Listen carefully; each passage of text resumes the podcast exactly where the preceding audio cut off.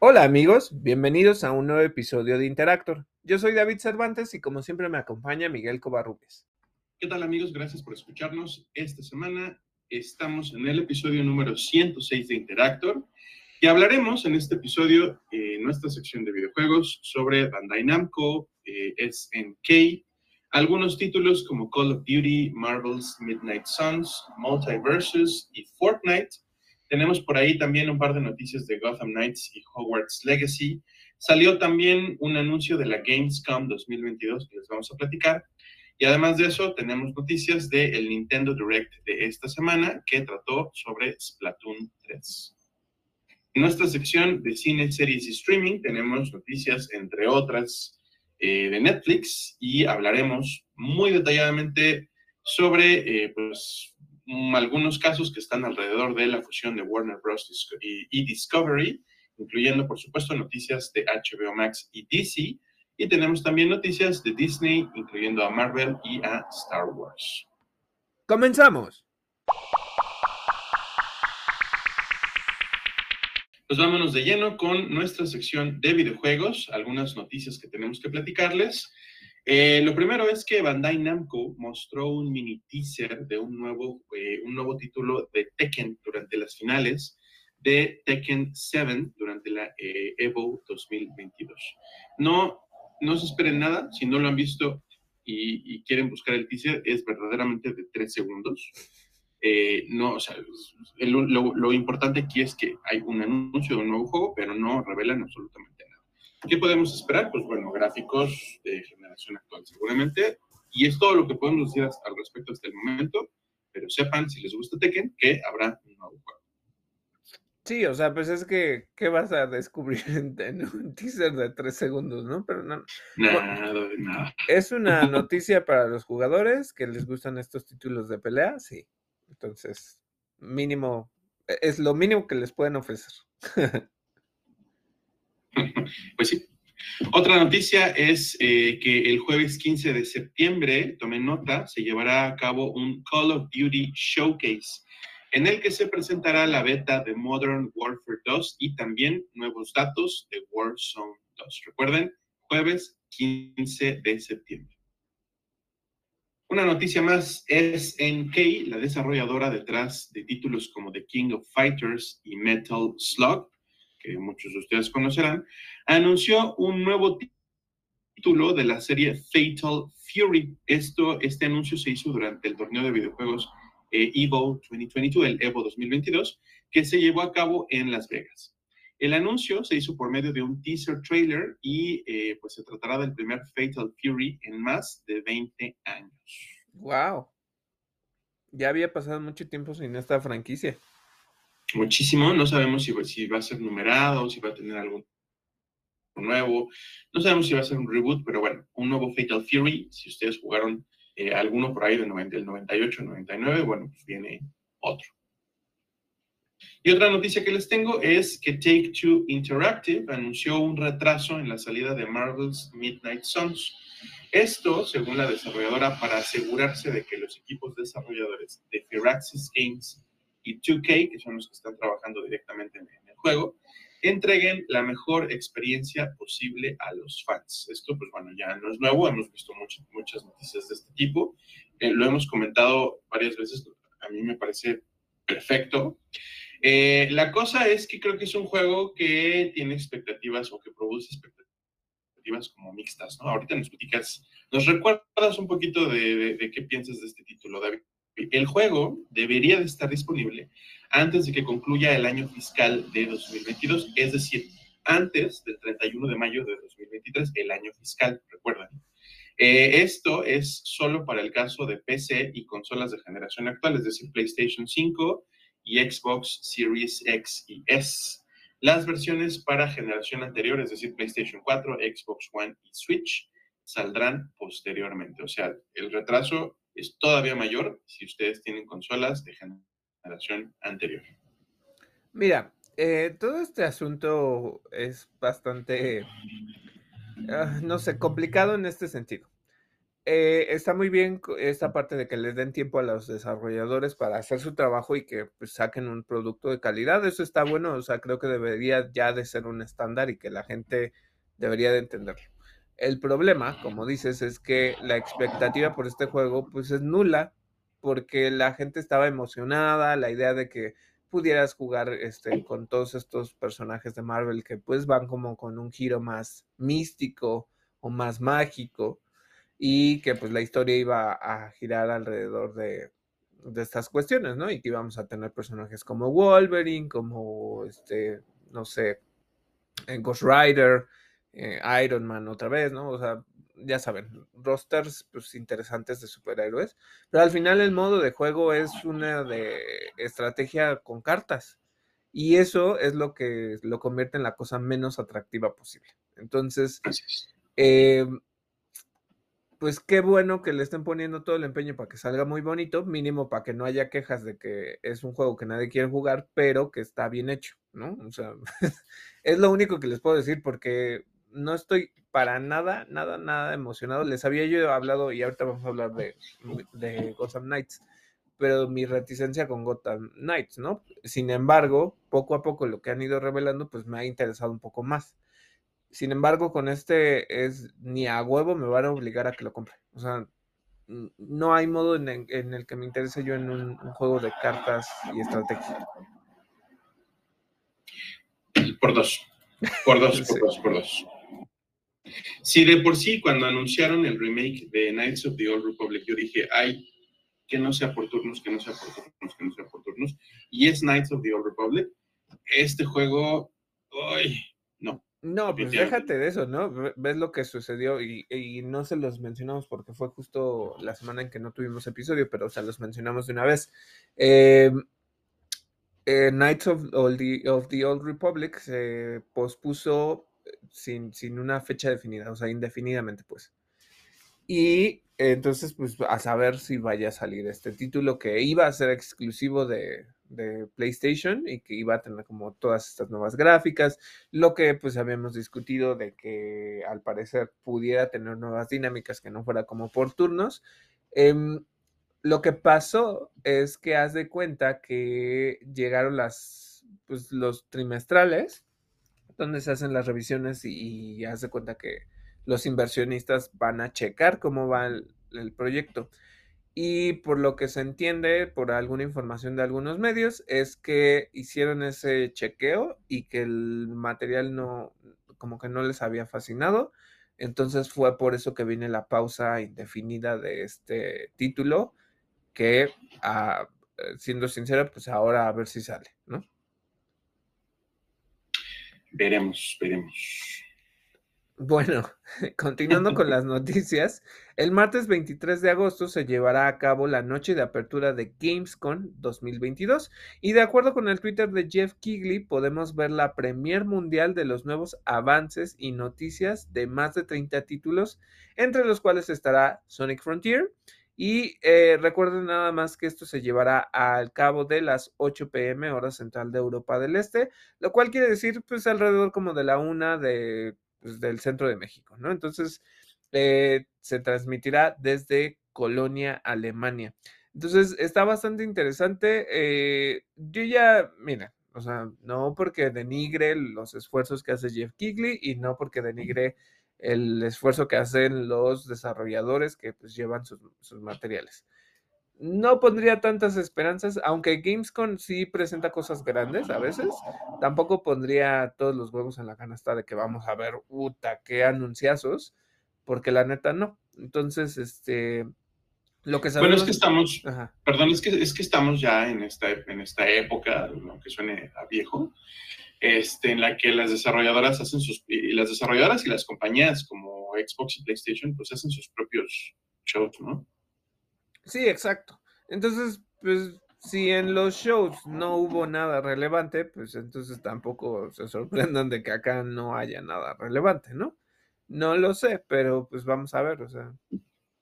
Eh, lo que es más seguro es que como Ubisoft va a estar y también recuerden que va a tener una presentación en septiembre, pues haya algo, ¿no? Pero vamos viendo, entonces, a ver qué tal. Pues sí. Veremos.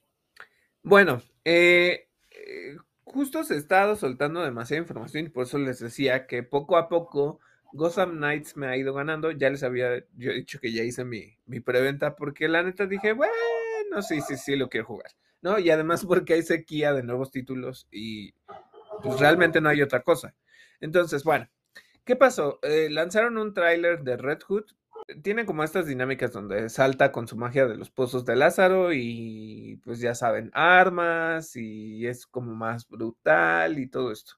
Em, yo no me enfoqué como tanto en esto, me gustó que además de lo que ya habíamos platicado la semana pasada, que habían liberado los primeros 15 minutos para IGN, siguen soltando este, cosas para este segmento de IGN First. Y lo que soltaron fue que pues se construyó como toda la idea de ciudad gótica o de Gotham City en el juego. Entonces dicen, es una, es una ciudad que tiene más de 400 años de historia, te explican que pues los Wayne, los Kane, los Arkham, que son estas familias, pues cada una tenía uno de los territorios, ¿no? Los Cobblepot también, que es este de donde viene Oswald Cobblepot. Entonces eran estas familias que eran muy adineradas y todo, y que poco a poco, por ejemplo, que los Wayne pues fueron dando el dinero para que avanzara la sociedad y que se innovara y que, pues digamos, como toda la infraestructura creciera, mientras que las otras familias pues se encargaron de eh, hacer pues, inversiones e innovaciones en sus diferentes territorios, ¿no? Entonces, te van contando como todo esto y que dicen que pues en los cómics tiene un, un, buen de historia la ciudad y que lo metieron, ¿no? Y que para ellos fue una clave muy importante, que cada uno de sus territorios tiene pues una experiencia diferente, porque pues incluso la arquitectura y la forma en la que trabajaron todo. Em, sin embargo, pues es algo que ya, o sea, que ya se veía venir por la temática del juego que pues está centrada en, la corte de los búhos. Y finalmente lo que dicen es que sí, o sea, vienen estas cinco familias, pero que también hay un secreto y si ustedes leyeron los cómics, este, saben que pues, la Corte de los Búhos está desde hace muchísimo tiempo en Ciudad Gótica. Y siempre han estado ahí, y siempre han tenido esto y, y han maquinado planes para destruir la ciudad o para hacerse de territorios y todas estas cosas, ¿no? Entonces, pues lo que dijeron es que siguen construyendo como toda esta información alrededor y el juego se ve bastante bien y, y recordando que ya va a salir, entonces pues yo estoy bastante emocionado, por lo menos interesado en, en Gotham Knights. Y cuando salga, pues les daremos la reseña al respecto. Bueno, otra cosa. Antes del lanzamiento de su primera temporada, Multiversus ya alcanzó 10 millones de jugadores. Entre ellos Miguel, que ya lo probó. La temporada 1 será lanzada el 15 de agosto, es decir, pues la, la próxima semana. Y recuerden que eh, Morty se unirá al roster de peleadores el 23 de agosto, o sea, casi en dos semanas. Entonces, eh, pues muy, mucha gente lo está probando, mucha gente está muy emocionada con este título. Y entonces, pues, qué bueno, disfrútenlo, es algo que está entretenido. A mí se me hace muy buena señal que no se tardaran nada en resolver esta cuestión, porque eh, pues se había retrasado sin fecha definitiva o sin fecha fija el estreno de la temporada 1 del, del, iba a decir pase de batalla, pero no pase de temporada, del pase de temporada 1. Luego, luego, así, en cuestión de días, dijeron, bueno, ya tenemos la fecha, la solución es la próxima semana. Eh, y, se me hace buena señal porque además, pues justo, ¿no? El, número tan grande de personas que lo está jugando. Yo no lo he seguido jugando, no, no, en este momento no soy la persona adecuada para hablarles de la experiencia de juego más allá de lo que les platiqué la semana pasada, eh, pero ya lo haré, ya, ya tendré el tiempo para volver a meterme a jugar multiversos. Sí. Eh, bueno, otra cosa que está pasando es que esta semana empezará a aparecer contenido temático de Dragon Ball Z en Fortnite. Entonces, ¿qué pueden esperar? Skins de Goku, de Vegeta, me imagino, eh, de Gohan. Y, y, ustedes se pueden preguntar, además de por qué Dragon Ball va a aparecer en Fortnite, me imagino yo que es por el lanzamiento de Dragon Ball Super Super Hero, que es la nueva película. Eh, esta película ya se va a estrenar en cines en México. yo ya estoy medio spoilado, ya se los había contado, entonces técnicamente entiendo cuál va a ser la trama. Y ya salieron algunas reseñas que, pues, algo que me alentó mucho es que dicen que es una historia de tanto de Gohan como de Picoro y que es una cuestión en la que van a retratar mucho esta relación, ¿sabes? Como de padre adoptivo e hijo, ¿no? Entonces, como, de padre, como de padre real. Ajá, pues sí, de padre real porque, sí, porque pinche Goku nunca cuida de sus hijos y... Sí, es, El eh, estúpido de Kakaroto. Sí. Oye, pero al contrario, ¿no? Porque digo, bueno, no, no lo sé, tampoco podría yo agarrar a Vegeta como de rol de, de un buen padre, pero pero es mejor padre que, que Goku. O sea, sí, sí se interesa mucho. Y, o sea, ya vimos que nace esta Bra y cuando se enfrentan a Majin Buu y está poseído, ves que los desmaya a él y a Goten y, pues los deja ahí, ¿no? Para, para irse a pelear. O sea, como que sí es muy consciente. Y algo que construyó la franquicia, bueno, no la franquicia, la continuación de Dragon Ball Super es que pues sí le interesa a Bulma, ¿no? O sea, ya, ya, medio se entendía que pues la quiere, pero cuando ya crearon esta parte de la batalla de los dioses y el contenido en general de Dragon Ball Super, pues sí, cuando esto de no toques a mi Bulma, pues es, es eso, ¿no? Eh, tonos de, que se siente que es su propiedad y que no me fascina mucho, pero eh, es Dragon Ball, no, tampoco le exijo demasiado.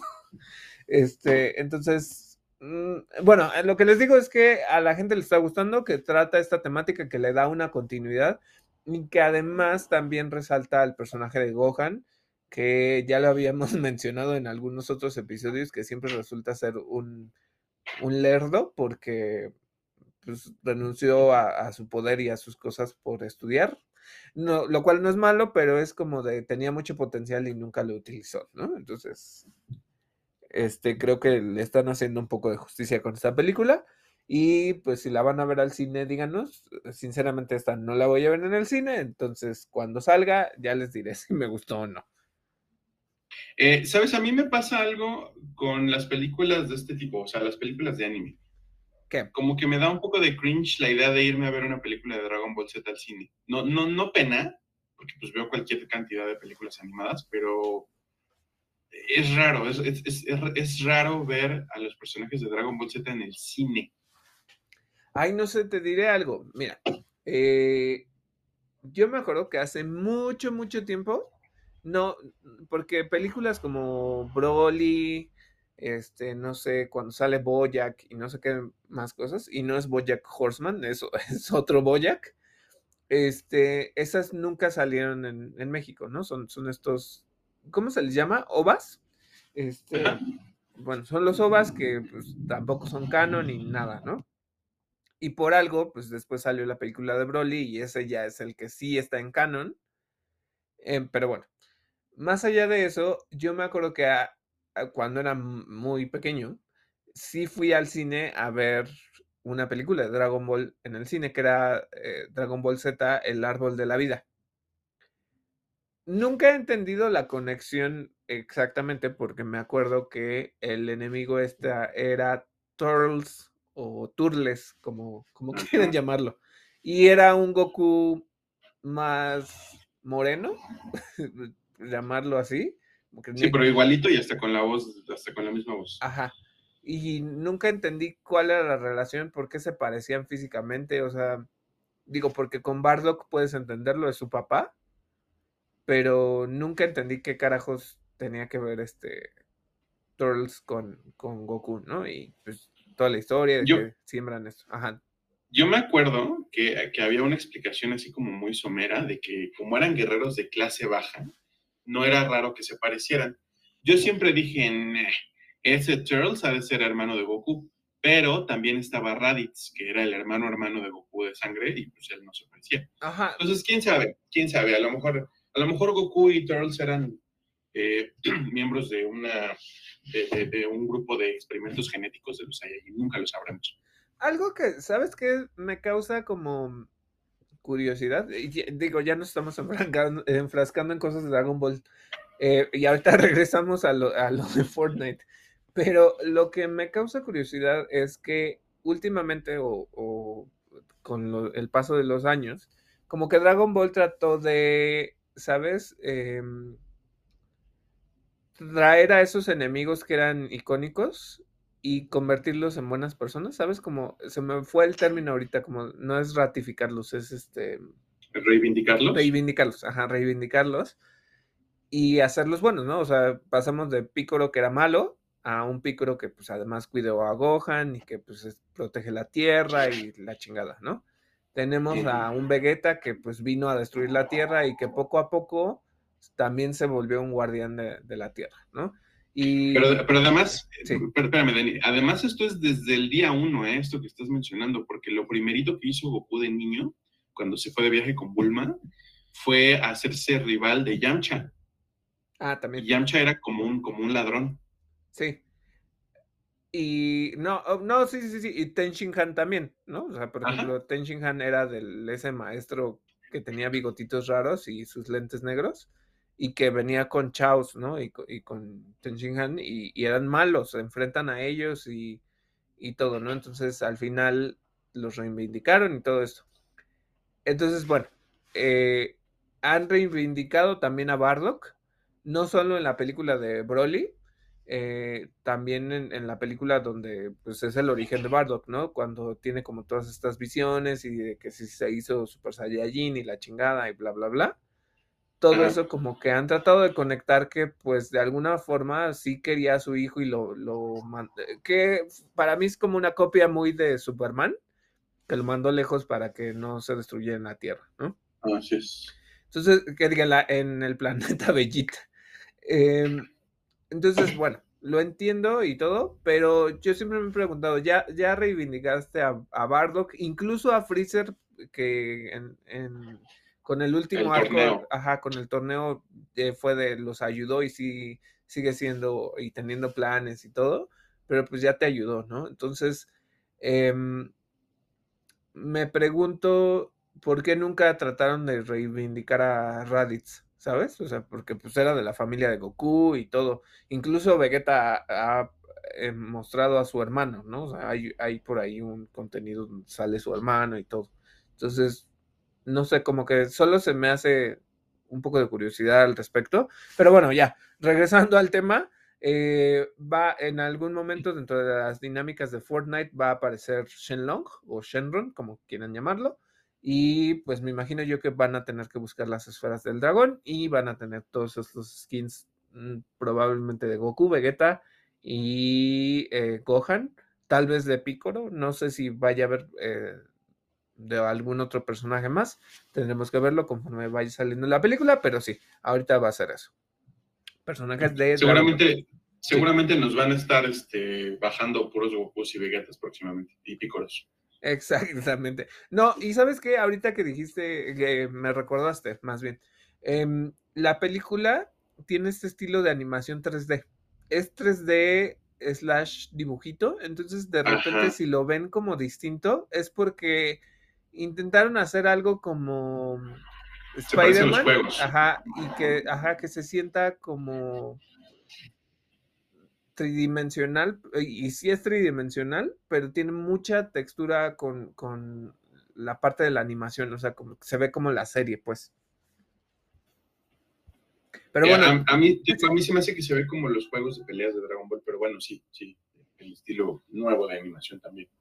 De acuerdo. No, sí, está, les digo, está interesante. O sea, denle un espacio. Tanto Miguel Miguel y yo no la vamos a ir a ver, pero este, pues, ya la veremos cuando salga en Crunchyroll. Ah, me imagino yo. Ajá. Pues sí, la veremos y les comentaremos. Pero bueno. En una de esas sale en HBO. es probable. En algunos de los sitios de streaming, este, es probable que salga. Pero bueno, Miguel, dinos qué más noticias tenemos. Eh, más noticias de videojuegos. Inflection Games anunció por medio de Twitter que el juego Nightingale retrasará su early access. El acceso tan temprano al juego Nightingale se va hasta la primera mitad de 2023 y dieron dos razones muy claras. La primera, eh, lo mismo, eh, queremos que la experiencia de juego para los usuarios sea la mejor, perfecto, pero además de esto quieren actualizar el juego con Unreal Engine 5. Así que el gameplay o, los trailers que ya hemos visto hasta ahora, bueno, sepan que cuando ya salga el producto final, pues va a tener incluso adiciones de Unreal Engine 5. Otra noticia es que la salida al mercado de Hogwarts Legacy se retrasará hasta el 10 de febrero de 2023. Así lo anunció Portkey Games por medio de su cuenta de Twitter. Y algo que debo de decir es que creo que este anuncio sí puso muy triste a la gente, entre ellos a mí. Yo esperaba este, este juego, para Navidad. La neta es que ahorita, pues ya se los he dicho, ya hice preventa de Pokémon este, Violet, porque es el que quiero comprar. Ya hice preventa de God of War, ya hice preventa de, este, de Gotham Knights. Y pues mi, en mi esperado tenía yo para diciembre de Calisto Protocol y este, ¿no? Bueno, pues entonces eh, yo quería entrar como que en esta experiencia, Navidad, el mundo mágico y bla, bla, bla. Y pues no, lo van a retrasar dos meses. Eh, miren, no está mal, solo que pues lo quitaron de Navidad, ¿no? Eh, siento que están perdiendo un poco de potencial por las ventas navideñas. Sin embargo, pues si necesitan más tiempo para que sea un juego que además recuerden que va a estar disponible en consolas de generación anterior y de nueva generación, pues entonces está bien, o sea, está bien que lo saquen así. Lo único que me preocuparía es que recuerden que, eh, como siempre, ¿no? Vienen las sequías totales y de repente ya avientan todos al mismo tiempo. Ya para inicios del próximo año está la supuesta salida en el primer trimestre de Zelda, tenemos el de Forspoken, tenemos este, este ahora y Final Fantasy 16 sale en marzo. Entonces, pues ya todo se está juntando otra vez. Eh, bueno, pues de Hogwarts Legacy, yo también vi que hay gente que está desilusionada, pero pues lo mismo, ¿no? O sea, si es para que tengamos una mejor experiencia, adelante. Sí. Eh, bueno, otra noticia es que Square Enix, London Mobile y Navigator Games anunciaron el desarrollo de un juego para móviles inspirado en Avatar The Last Airbender. Se tratará de un free to play que seguirá las historias de los personajes de la serie original mientras viajan por el mundo en una recreación de la serie original de Nickelodeon.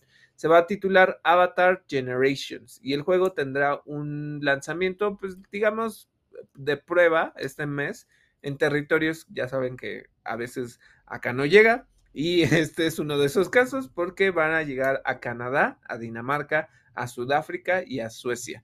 Otros territorios tendrán un lanzamiento próximo que estará disponible para eh, dispositivos Android y iOS. Entonces, pues suena interesante, creo que sí lo jugaría, ¿sabes?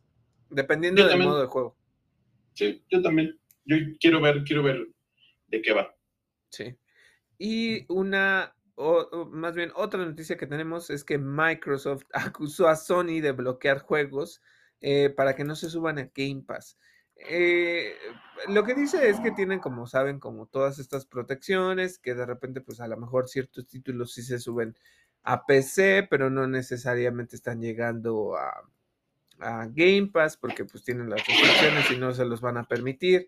Me imagino yo que es una cuestión también en la que quieren decir, no, pues nosotros sí estamos subiendo títulos y estamos tratando de aliarnos y, no estamos tratando de cerrar, por ejemplo, cosas de Activision con nuestra compra, pero ¿por qué ustedes sí, no? Entonces, uh, entramos en el debate de siempre de qué cosas debe de dejar Sony como exclusivos qué cosas puede ya meter ahí, la sensación que tienen los fans de que entonces realmente ya no tengo exclusivos. No lo sé porque justamente ahorita está mucho la promoción de Spider-Man, quizá es por esto.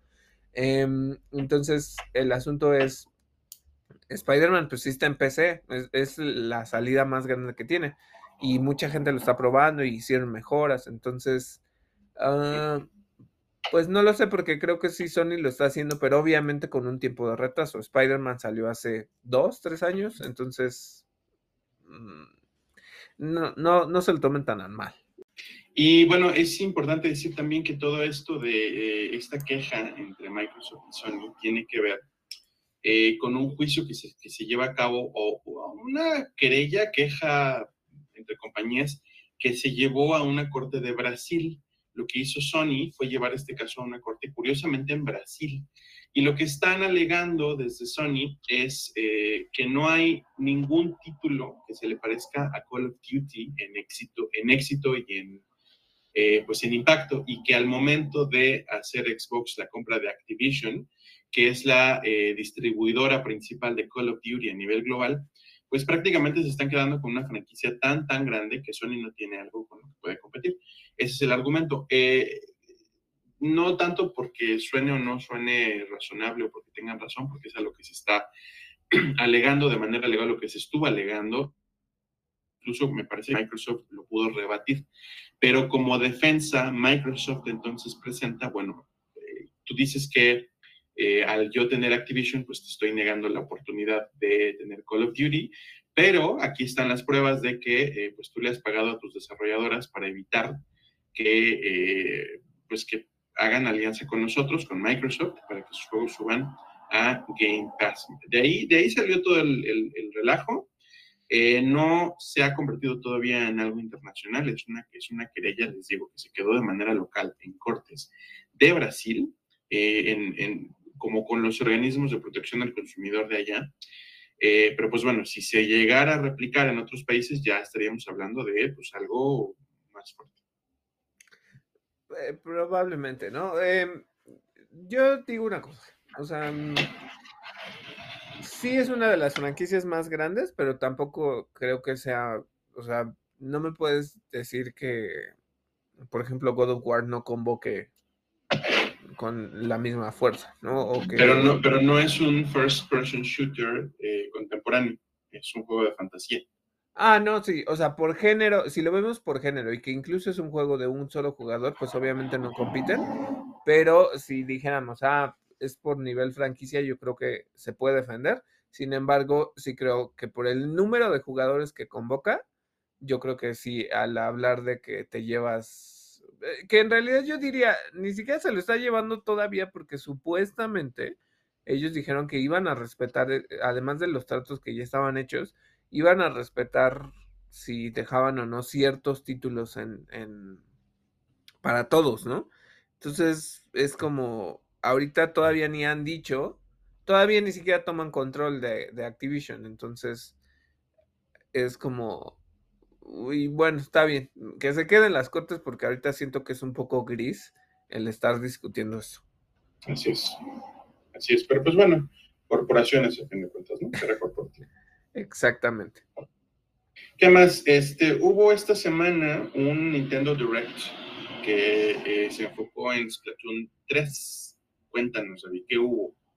Sí, bueno, eh, miren, eh, nada más que sepan que se llevó a cabo este 10 de agosto. Em, hay nuevas armas, hay 12 escenarios confirmados. Habrá este 27 de agosto un prelanzamiento en el que ustedes pueden participar.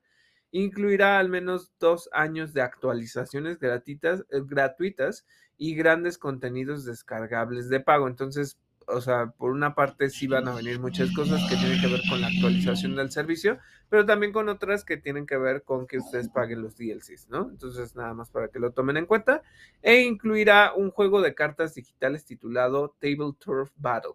Entonces, eh, ahí sí les digo, eh, y siendo muy honesto, nunca me ha interesado mucho Splatoon. Sé que es muy divertido y sé que tiene diferentes escenarios y que eh, justo con el servicio en línea, pues mucha gente se la pasa divirtiéndose a lo máximo, ¿no? Entonces, em, esperen este juego y ya va a salir pronto y lo pueden disfrutar casi, casi en, ¿qué será? Dos semanas. Entonces, es, es algo bonito que, con lo que pueden disfrutar, ¿no? De Nintendo sobre todo. Pero bueno, ahora sí pasemos a nuestra sección de cine, series y streaming. ¿Qué tenemos, Miguel? Bueno, pues antes de irnos con lo más fuerte de la semana, les platicamos algunas noticias. La primera viene de The Hollywood Reporter y eh, dice que Wayfarer Studios y Bandai Namco producirán una película live action basada en el popular videojuego Pac-Man. Uno más de los personajes de videojuegos, incluso pues un personaje bastante retro, que eh, Vamos a ver cuál es la idea original detrás de esto. Pero bueno, una película de, de Pac-Man ya se está preparando. Em, yo me pregunto una cosa.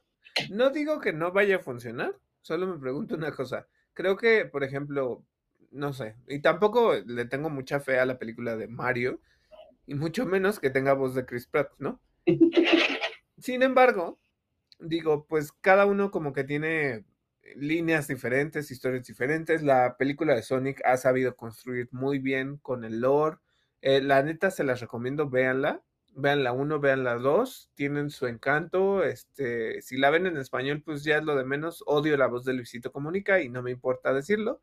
Sin embargo, eh, la película está buena. Entonces, eh, no sé, porque Pac-Man, o sea, eh, puedo, puedo llegar a relacionarme con un animalito y puedo llegar a relacionarme con un plomero eh, que es pues, antropomórfico, ¿no? Pero con una bola con boca, no lo sé. y, y, digo bola con boca porque recordemos que salieron unos juegos y que también salió uno para Switch en los últimos Nintendo Direct que pues es este Pac-Man 3D, ¿no? Que, tiene patitas y, los guantecitos y no sé qué tanto. Entonces, eh, yo digo, es un personaje así relacionable, es un personaje que tiene así de, historia. Quizá desconozco mucho del Lord de Pac-Man porque no es una de las franquicias a las que yo le tenga como tanto aprecio y que tenga sobre todo conocimiento alrededor de ello, pero no sé si es algo que la gente le mueva, no sé si es tan relevante Pac-Man. Solo creo que están siguiendo como cierta tendencia, pero pues veamos. Sí, bueno, tiene que haber alguna idea buena al respecto, ¿no? Porque traerte al monito redondo se esté comiendo los fantasmitas y ya, pues no, no, no, es realizable, ¿no? No sé, a lo mejor la gran idea que tienen es eh, que Pac-Man sea un oficinista del 2022 y que, tenga, que sea interpretado por este Chris Pratt. Ay, no, por favor. Este, o se van a traer a otros de esos actores que la gente detesta en este momento que quién se. Ah, no, ya. Iba a ser mi chiste de mal gusto y ahorita yo creo que lo vamos a mencionar. Pero te iba a decir, pues que le den la voz de Ezra Miller, ¿no?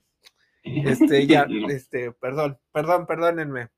Este, continuemos, eh, Universal anunció que la versión extendida de Jurassic World Dominion tendrá una duración de dos horas con 40 minutos. Esta versión eh, aparecerá primero en formatos Blu-ray y 4K Ultra HD, tanto en físico como en digital. El material extra comprende pues 14 minutos de metraje, o sea, le, sumaron 14 minutos, y va a estar disponible a partir de esta semana. No se sabe todavía o no se ha hablado todavía de eh, si esta versión llegará pronto a formas de streaming, pero por lo pronto, si les gustó la película, si son coleccionistas, eh, pues ya saben, versión extendida de Jurassic World Dominion. De acuerdo con Deadline, la temporada 11 de American Horror Story ya tiene elenco. Entre los eh, talentos que van a participar están Zachary Quinto, Billy Lord, Isaac Powell, Patty Lupon, nada más y nada menos, Sandra Bernard, Joe Mantello y Charlie Carver. Em, yo tengo aquí ya un juicio. Este sí ya es un juicio y lo digo como tal ya, ya, denle cabeza, eh, o denle cuello más bien, denle cuello a esta serie. No sé si de verdad sigan teniendo los mismos ratings que antes, pero ya, yo me acuerdo que ya la dejé de seguir. O sea, creo que vi Coven, pero no vi la de que era como de la elección y tampoco vi la, las últimas.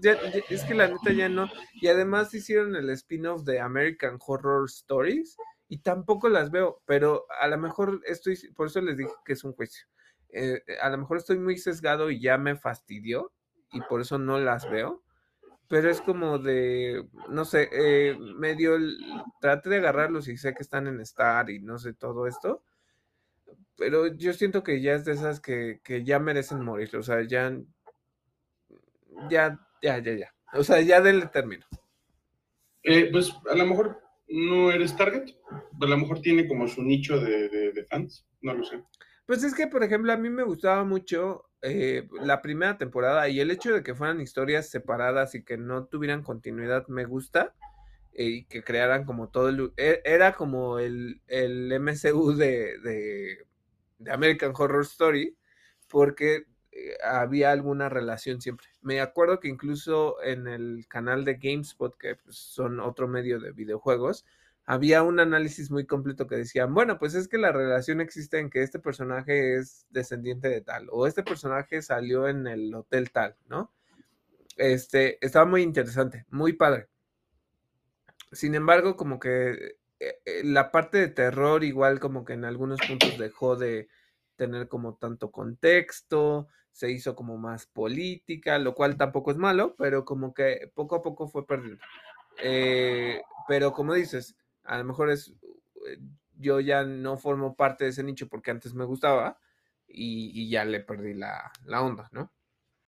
Y bueno, otra, otra noticia es eh, que la temporada 6 de Rick and Morty se estrenará el 4 de septiembre en Adult Swim. De la nada, sacaron un trailer que está bastante, bastante largo, bastante revelador de cosas de la temporada. Eh, hubo un cliffhanger muy fuerte en la última temporada y luego anunciaron el anime de Rick and Morty. Entonces, muchas personas llegamos a pensar que no iban a continuar la serie en formato, eh, en formato normal, que se iban a ir de lleno al anime. Por, no sé, digo, lo podían hacer porque es la magia de esta historia de los multiversos y cosas así, pero no, parece que sí, que continúa exactamente donde se quedó la serie de Rick and Morty, entonces pues en menos de un mes podremos verla, no en Adult Swim aquí en México, sino seguramente a través de HBO Max. Bueno, continuando con las noticias, eh, específicamente una que trae Collider, Chad Stahelski, que quiere hacer su adaptación live action de Ghost of Tsushima, eh, lo que quiere es que esta película esté 100% hablada en japonés y con un elenco totalmente japonés. Eh, de acuerdo con el director, Sony lo respalda en esta idea y a mí me parece muy bien, ¿eh?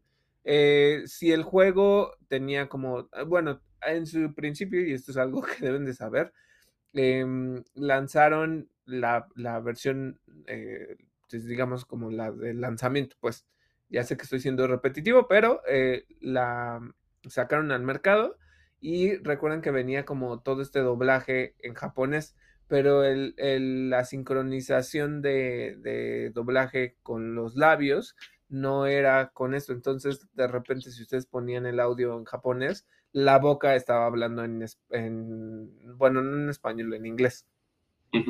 Entonces después se, corrigió, se lanzaron unos parches y también con la versión del director, que ya viene con la expansión de Iki Island, este, pues eso ya se mejoró y ya, ya se, se, reajustó, pues. Entonces, em, a mí me parece muy bien. Eh, creo que es ese tipo de, ideas que sí deben de ser totalmente representativas, que no tendría yo por qué haber ahí un güero, porque pues en todo el juego no hay un güero, ¿no? no hay un europeo, no hay ninguno de otros, y creo que estaría muy bien, no, sé, ¿tú qué opinas, A mí me parece excelente, es, es el tipo de proyecto que yo he querido ver durante muchos años y que estoy consciente eh, pues de que el mercado americano es el que no lo permite porque tienen como muy claro que el público de Estados Unidos pues, no quiere leer subtítulos, pero ya yo creo que ya es hora de que la industria, aquí, de que a la industria le valga madres y diga pues ni modo, se chingan y a leer subtítulos, porque nos estamos perdiendo de, de buenas historias y buenas adaptaciones nada más por eso. Sí, sí, sí, sí, yo estoy de acuerdo. O sea, por ejemplo, yo me acuerdo que vi por ejemplo, el juego del, del calamar con, este, con subtítulo, puro subtítulo, ¿no? Este, pero me gustó, ¿no? O sea, la disfruté y todo. Eh, hay cosas, ¿no? Hay territorios. O sea, en México nos cuesta mucho trabajo. Ya tenemos un episodio hablando específicamente del doblaje, pero cuesta mucho trabajo que, aquí lleguen, ¿no? Son menos salas a, a, las que pues es totalmente doblada eh, o que pues es subtitulada, ¿no? Entonces, em, me parece bien que lo hagan así. Hay territorios como México o como España que de plano, España, yo me pregunto algo, no, no, no lo sé, es, algo que a lo mejor sí, sí es para cuestionarse. Em, según yo, casi el, o el 90% del material que llega a España, todo se traduce. Entonces, eh, no sé específicamente si, eh, imagínate que llegara esto, cómo lo, cómo lo traducirían, ¿no? Sé si, o si, si vayan a respetar y decir, ah, bueno, pues es en japonés, lo dejamos en japonés y puro subtítulo. No lo sé.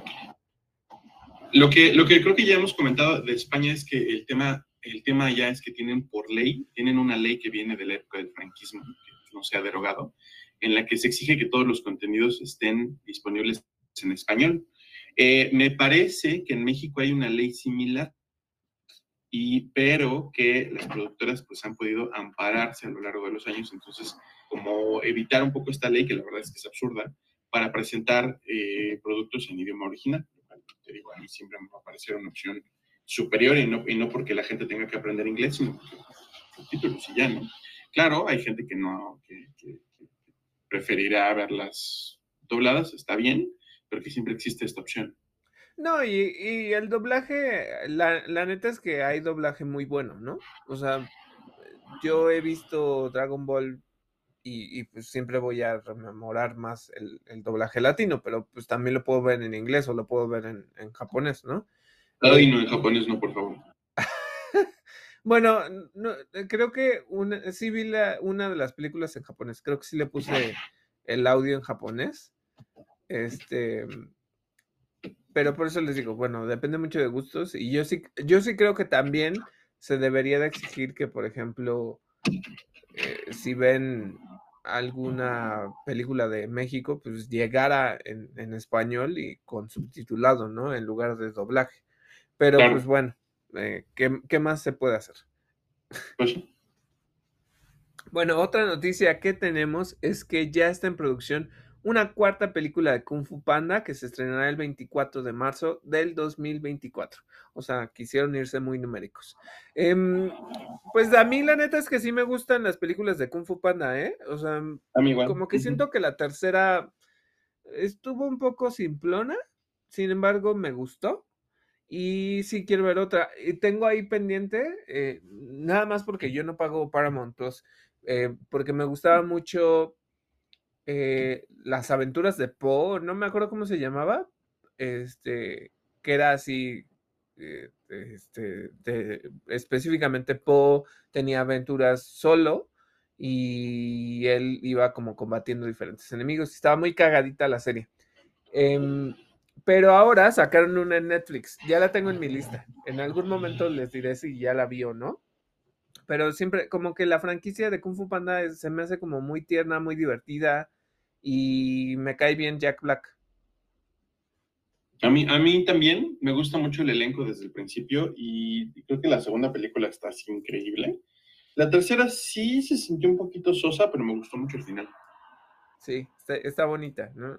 Sí, y como la segunda está buena, o sea, el pinche pavo real este, sí es un enemigo muy fuerte, o sea, obviamente, pues, no porque diga yo que Tai Long era olvidable, pero, ¿sabes? Como que era, es, conoce a Po, la primera película, y la segunda es, ya te gustó Po, entonces ahora, pues ve lo que pasa, ¿no? Así es, de dónde viene. En fin, pues vámonos a la nota gorda de esta semana. Eh, sigue todo el eh, rollo de la reestructuración de Warner Bros. Discovery, eh, esta reestructuración que está afectando a HBO Max y a DC. Tenemos varias noticias. La primera viene de Rolling Stone. El actor Matt Smith les ofreció una entrevista y entre otras cosas habló sobre House of the Dragon. Dijo que la precuela eh, mantiene de la original Game of Thrones una cosa que es el número de escenas de sexo. Habló a profundidad sobre eh, pues los dilemas a los que él se enfrenta al grabar estas escenas, porque se está preguntando abiertamente, y se me hace muy interesante que lo haga, se pregunta abiertamente si en realidad necesitan más escenas así. Él dice que lo externa, él dice, yo pregunto verdaderamente si necesitamos hacer otra escena de sexo, y la respuesta que recibe es que sí. Esta nota se ha sacado, pues, eh, como suele pasar, ¿no? Se ha sacado un poquito de contexto, entonces muchos de los titulares dicen, eh, House of the Dragon tendrá tantas escenas de sexo como Game of Thrones, pero eh, y, como que están con la esperanza de que la gente se meta a leer las notas y se entere pues de lo que se habló y del contexto de esto. La verdad es que no sé si eso funcione ahorita. Eh, no sé, quiero que alguien de IGN venga y nos diga cómo están sus números y qué tanto los leen, eh, qué tanto les sirve hacer clickbait, por ejemplo. Eh, pero la parte interesante de todo esto es eh, que Matt Smith dice o se cuestiona si como actor su deber no debería ser más bien ser fiel al libro en lugar de representar la historia de acuerdo a nuestra época. Yo no sé si, si el hecho de que la serie tenga muchas escenas de sexo es algo que va de acuerdo a nuestra época. A nuestra época. Yo creo que eso es una marca de HBO. Eso es lo que hace HBO. No, no tiene que ver con que, haya, con que hayamos eh, millennials y centennials como público principal de la serie. Pero bueno, se hace el, este cuestionamiento. Yo sé que a mucha gente esto le va a encantar, que un actor diga estas palabras. A mí me parece bastante sensato, pero bueno, es la parte interesante de esto que dijo Matt Smith. Eh, yo voy a comentar justo esto. Eh, sí es un rasgo de HBO. Es un, eh, siempre HBO se ha caracterizado por escenas de sexo. O por, ¿sabes? Desnudos frontales. O sea, por mostrar todo lo que quieran mostrar, lo, han hecho. éxitos como, no sé, Oz, que era esta serie de, unos que están en la cárcel. Christopher Meloni, si a ustedes les gustaba de, ¿cómo se llama? Eh, la ley y el orden. Ahí el güey lo enseña así todo, todo lo, que pueden ver lo, enseña. Eh, Anna Paquin y este Stephen Moyer e incluso este Alexander Skarsgård salen encuerados casi toda la serie de True Blood, ¿no? Eh, ¿Qué otra cosa? ¿Qué otra serie de HBO. Em, Euforia, pues no, bueno, sí, Euforia hay un buen de cosas, ¿no? Aunque sean dobles de, de, pues, genitales o, cosas, porque incluso se le preguntó mucho a este, creo que se llama Eric Dane, si, si era realmente su pene o no sé qué tanto, porque mucha gente de, oye, es que lo mostró y no sé qué tanto, ¿no? Y sobre todo porque él venía de ser eh, eh, uno de los galanes de, de Grey's Anatomy, ¿no? Entonces, este resultó que era, que era un, prostético y todo, pero eh, pues HBO siempre lo ha hecho. Como que mete esta parte de la objetización de hombres y mujeres, más de mujeres que de hombres, pero, pero lo hace para generar pues esto, ¿no? Y es una de las dinámicas que tienen porque siempre han dicho, más que es, es más que televisión, es HBO, ¿no? Entonces, hasta en su eslogan lo tienen y construyen muy bien esto. Lo voy a decir así, eh, yo no sé porque me, en uno de mis arranques de comprar libros, me compré toda la, saga de, Game of Thrones. Sin embargo, y esto es lo más triste, nunca los he leído. O sea, me los compré en un arranque de, sí, quiero entender todo el lore de Game of Thrones. Y ahí los tengo botados sin leer. Entonces, bueno, más allá de eso, no sé si realmente hay esas escenas de sexo en los libros porque no, no los he leído. Entonces no sé si puedan ser fieles realmente a la, a la serie o lo que, o sea, si la serie es fiel, más bien, de, oh, tiene el mismo número de escenas de sexo que los libros. Este, bueno, entonces, eh, qué bueno que se lo cuestionen que si es necesario no tenerlo. Yo creo que sí, porque además de que cumple con la firma de HBO Max, de, de HBO, este, también cumple con eh, necesita tener morbo para que la gente la quiera ver, ¿no? Claro. Este quizá, quizá no mucha gente lo vaya a admitir, pero eso es uno de los grandes atractivos de Game of Thrones. Pues sí, ¿cuántas veces? Y digo, aunque sean dobles de cuerpo, por eso se les digo, no por el hecho de que hayan visto el, eh, a Daenerys desnuda o a esta Cersei desnuda, quiere decir que realmente sea el cuerpo de Lina Headey o de esta ¿cómo se De Emilia, Emilia Clark. Ajá. No igual y nunca los han visto. A lo mejor le han visto el cuerpo a otra, chica. Sin embargo, eh, pues, pues sí, mucha gente lo veía por eso. Ahora, voy a traer otro tema a, relevante. Este, hay una nueva serie en Netflix que se llama Uncoupled, donde sale Nick Patrick Harris. Si ustedes lo ubican de How I Met Your Mother, y pues este ahí pues él salía de Barney y pues siempre mostraba como mucho su cuerpo, pero pues al ser de una cadena que es pública, pues obviamente no, no mostraban, no había, aunque hubiera como desnudos, pues siempre estaba tapada el área genital y este, o sea, como muy tranquilo, ¿no? Bueno, dejemos de lado eso. Eh, Netflix, pues sí tiene varias películas y series donde pues sí se muestra a los actores desnudos, sí lo quieren hacer. Y algo que se le preguntó a Neil Patrick Harris es que si en una de las escenas que incluso salen en el tráiler, pues él se está tomando una dick pic para, porque pues va a subir su perfil en Grindr, ¿no? Entonces, ok. Entonces, total que él dijo que se sentía muy orgulloso porque al parecer, y digo al parecer, o es lo que yo entendí de la nota, pues la foto que sale, porque después la, la muestran, eh, si es realmente de él y que pues está orgulloso del paquete que se carga, ¿no? Entonces, este, poniéndolo de esa manera. Entonces yo creo que sí hay ese morbo y que sí las, las cadenas que son independientes o los servicios de streaming que son independientes lo hacen porque pues también genera esa sensación. Eh, entonces, pues, ¿qué les digo? O sea, em, es más bien, es cuestionable, sí, a nivel un poco como de lo de la objetización, pero también es como de, este, ¿cómo se llama este actor? Em, ah, eh, eh, Matt Smith. Matt Smith, si vas a, aceptar un trabajo donde obviamente están priorizando eso y lo que quieren es tener ratings, pues no te lo preguntes tanto, ¿no? A huevo vas a tener que hacer una escena de sexo. A menos que haya llegado un poquito ingenuo, así como de, ah, ya la Game of qué padre, y no tuviera como presente que hay mucho sexo y mucho desnudo. Pues solo que no hubiera visto Game of Thrones, ¿no? Porque pues... Pues sí. en fin, otra noticia relacionada. Eh, en una entrevista con The New York Times, George R. R. Martin, es decir, el autor de Canción de Hielo y Fuego, mencionó que durante la producción de las últimas temporadas de Game of Thrones, él quedó fuera de la jugada.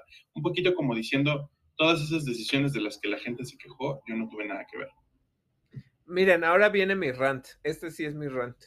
Eh, eh, lo discutí con Miguel, o sea, porque justo estábamos viendo las notas y todo, ¿no? Se me hace una pendejada. ¿Por qué lo pongo así? ¿Y por qué soy muy determinante con esto? Es George R. R. Martin. ¿Vas a sacar tu novela quién sabe cuándo? no sé, en 20 años. Y es como de, ok, entonces lo que quieres lograr es que tu novela se separe y que entonces la consuman porque va a tener un final diferente, lo cual ya has dicho más de una vez. Y entonces que esto dispare a la gente que diga, no, es que así debió de terminar la serie, es que porque no le hicieron caso, bla, bla, bla, bla, bla. Dos. Miguel lo puso en, eh, como en contexto y dice, y si es una situación contractual por la cual no lo pudo mencionar antes, porque yo lo que digo es el timing, ¿no? O sea, el, tiempo en el que lo suelta es, ya va a salir House of the Dragon, ya vienen como todas estas cosas. Eh, incluso Miguel Zapochnik, que es el director, y no me acuerdo quién más que es el productor, ya han estado hablando mucho y de que pues va a tener como mucha la fidelidad sobre los libros y que es una historia narrada en dos temporalidades, lo que les he dicho que es una Raineris más grande y una Raineris más joven. Eh, Reinera, no sé si es Raineris o Reinera, pero no me acuerdo. Eh, bueno, eh, esta reina de, bueno, la princesa de, de, los Targaryen, ¿no? Bueno, más allá de eso, ya va a salir la serie, entonces es, ¿qué es lo que esperas conseguir? Porque tu novela, quién sabe cuándo carajos va a salir la serie ya va a salir y entonces resulta que es de, ah, no, pues fíjense que a pesar de que decían que teníamos muy buena relación, resulta que me sacaron del proyecto y entonces por eso la serie es un bodrio o el final es un bodrio. Es como, ¿qué esperas? ¿Que la gente odie más eh, Game of Thrones y que entonces ya no quieran ver House of the Dragon? Eh, en teoría no se supone que eso también te beneficia a ti entonces, si se supone que por las regalías pues le van a dar algo, entonces ¿cuál es el sentido de decir, no, es que saben que me sacaron del proyecto, ya no lo vean? O sea, eh, un momento muy tarde o un momento muy antes, ¿no? O sea, decídete, George R. R. Martin. ¿Quieres éxito para que te sigan dando regalías o no quieres éxito porque te sacaron? O lo quieres para que la gente se emocione mucho por tu novela cuando salga eh, millones de años después, no lo sé. Pero el punto es, ¿realmente funciona? Y lo que decía Miguel, o sea, finalmente si era una cosa contractual de que no lo había dicho antes porque, este, porque literalmente no podía, eh, ahora ya puedes y lo primero que decidiste es ya se rompió el contrato, entonces ya lo voy a decir. No lo sé. ¿Tú, tú, tú cómo lo ves, Miguel? Pues mira, si le hicieron la pregunta directamente de a ver qué onda, cuéntanos con las, cuéntanos, qué onda con las últimas temporadas, pues va, dices, no, pues es que yo la neta no tuve tanto que ver. Pero de todos modos sí me parece un poquito como, pues no sé si oportunista, pero... como desesperado, ¿no? Ajá, sí, sí, creo que yo no lo haría. Yo no lo hubiera hecho. Eh, bueno, pues ya qué hacemos. Eh, eh, justo comentar este tipo de notas. Pues sí. ¿Qué más tenemos? Em, bueno, pues los personajes Henry y Sam de The Last of Us, y de esto quizá nos pueda hablar un poquito David, van a ser interpretados por los actores Lamar Johnson y Kevin Woodard, respectivamente. Se unen al elenco de la serie live action de The Last of Us. Si no me equivoco, ellos fueron los que interpretaron a los personajes originales. Eh, estaría, si acaso, un poco dudoso porque eh, uno era más niño, entonces el otro pues puede ser más grande, pero no sé cómo lo vayan a, a interpretar. Entonces, bueno, eh, por mí, bien. Ya quiero ver esta serie y pues, si salen estos personajes que forman parte del arco emocional de The Last of Us, pues por mí bien, ¿eh? Y si los están trayendo, o sea, ya habían traído a la que hace de Merle, Marl, no me acuerdo cómo se llamaba, Marlene, creo, o, algo así. Entonces, eh, ¿por qué no seguir trayendo más, no? Solo no esperen que, y les digo, bueno, no esperen y a la vez sí espérenlo, no esperen que pongan a Troy Baker y a Ashley Johnson como tal, pero recuerden que en el último evento de PlayStation, pues sí mencionan, ah, que no, no el de PlayStation, en el de Summer Game Fest, sí dijeron ellos que iban a salir en la serie como personajes, pero no necesariamente como los, centrales, ¿no? Para eso está Pedro Pascal y Bella Ramsey. En fin, pues vámonos eh, con la primera noticia que tenemos, o lo primero que vamos a comentar sobre todo el caso de eh, DC alrededor de Warner. Y es que eh, Kevin Smith, el cineasta, productor, director, etcétera, habló de la cancelación de Batgirl. Señaló la importancia, y esto es algo que comentamos también nosotros, de que Batgirl fuera una serie diversa, con una protagonista que es afro-latina. Además de esto, reveló que Warner Bros. Discovery canceló la serie Strange Adventures, en la que él había estado trabajando. Él iba a dirigir, me parece que un episodio de la serie, ya estaba todo armado, ya había eh, como, o sea, ya estaban bastante avanzados en la producción, y de repente le avisaron que ya, que estaba cancelada. Es una de las series que, eh, es una de las series que en este esquema nuevo, en esta fusión, pues mueren. También es justo decir que no es una serie de la que pareciera haber mucho hype faltaba como ver pues, que saliera y que estuviera buena, ¿no? Pero bueno, estas son las palabras de Kevin Smith y con esto pues empezamos estas noticias alrededor de DC. ¿Qué más tenemos, David? Y eh, también mencionando esto es que justamente decía él que pues los directores participaron en, en Miss Marvel, ¿no? Y que pues si más Miss Marvel lo hizo muy bien porque esto tendría como resultado que Batgirl hubiera sido algo chafa, ¿no? O mal hecho. Entonces, este, recordando incluso que salió una noticia en que Kevin Feige les escribió a, los directores y les dijo que, había pasado y todo, ¿no? O sea, y que incluso uno de los directores publicó en su Twitter el mail de Kevin Feige, o sea, literalmente. Entonces, por eso les digo. Eh, no, no, no, sé, porque les digo que en teoría se testeó la película. O sea, si, la, si hubieran hecho reshoots probablemente, pero no sé qué tan buena estuviera. Sin embargo, creo que tú ya lo habías mencionado en, algunos otros episodios, que a veces a Kevin Smith ya nadie le hace caso porque saca comentarios a cada rato, ¿no, eh, Miguel? Eh, lo, que pasa es que me parece que es, eh, no me acuerdo si es Collider cuál medio, pero de repente sacan así, la opinión de Kevin Smith sobre cualquier cosa, ¿no? Sobre no sé, sobre calabozos y dragones, entonces a la gente le da risa y se lo toman de ese modo, como que, ah, sí, claro, no podía esperar para saber la opinión de Kevin Smith sobre todo. Lo que pasa es que Kevin Smith tiene un podcast, tiene, bueno, es, es, un blog en, YouTube eh, y es ahí donde pues a veces él hace sus propios rants y habla de estas cosas. Esa es la cosa, pero, pero sí, cuando lo publica Screen Rant en Facebook y en otras redes, sí la gente se queda así como, ah, ok, pues es que sí, eh, y ustedes pueden preguntarse, pues es que Kevin Smith, ¿qué? O sea, además de que sí hizo las nuevas versiones de Masters of the Universe, que a Miguel le han gustado mucho, o sea, pues él lleva eh, como bastante carrera con cosas de cómics, o sea, tiene otras películas, pero sinceramente yo no soy como tan fan ni tan seguidor de Kevin Smith como para decir, sí, sí, sí, defiendo que tiene mucha calidad o lo que sea, pero tampoco tengo las credenciales para decirle decirles que no es cierto, ¿no? O sea, que, que por algo tienen opinión. Claro. Bueno, continuando con las noticias, eh, Deadline, de acuerdo con este medio, dice que la serie spin-off de The Batman, que se llamaría The Penguin, que ah, protagonizaría eh, Colin Farrell, podría arrancar filmaciones el febrero próximo.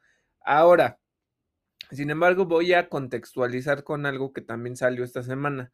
Eh, de acuerdo con una nota, eh, Warner o Warner DC, como quieran llamarlo, dice que no hay fecha específica para una secuela de The Batman y que este, esto podría tomar años, ¿no? Salió en medios como IGN y cosas así.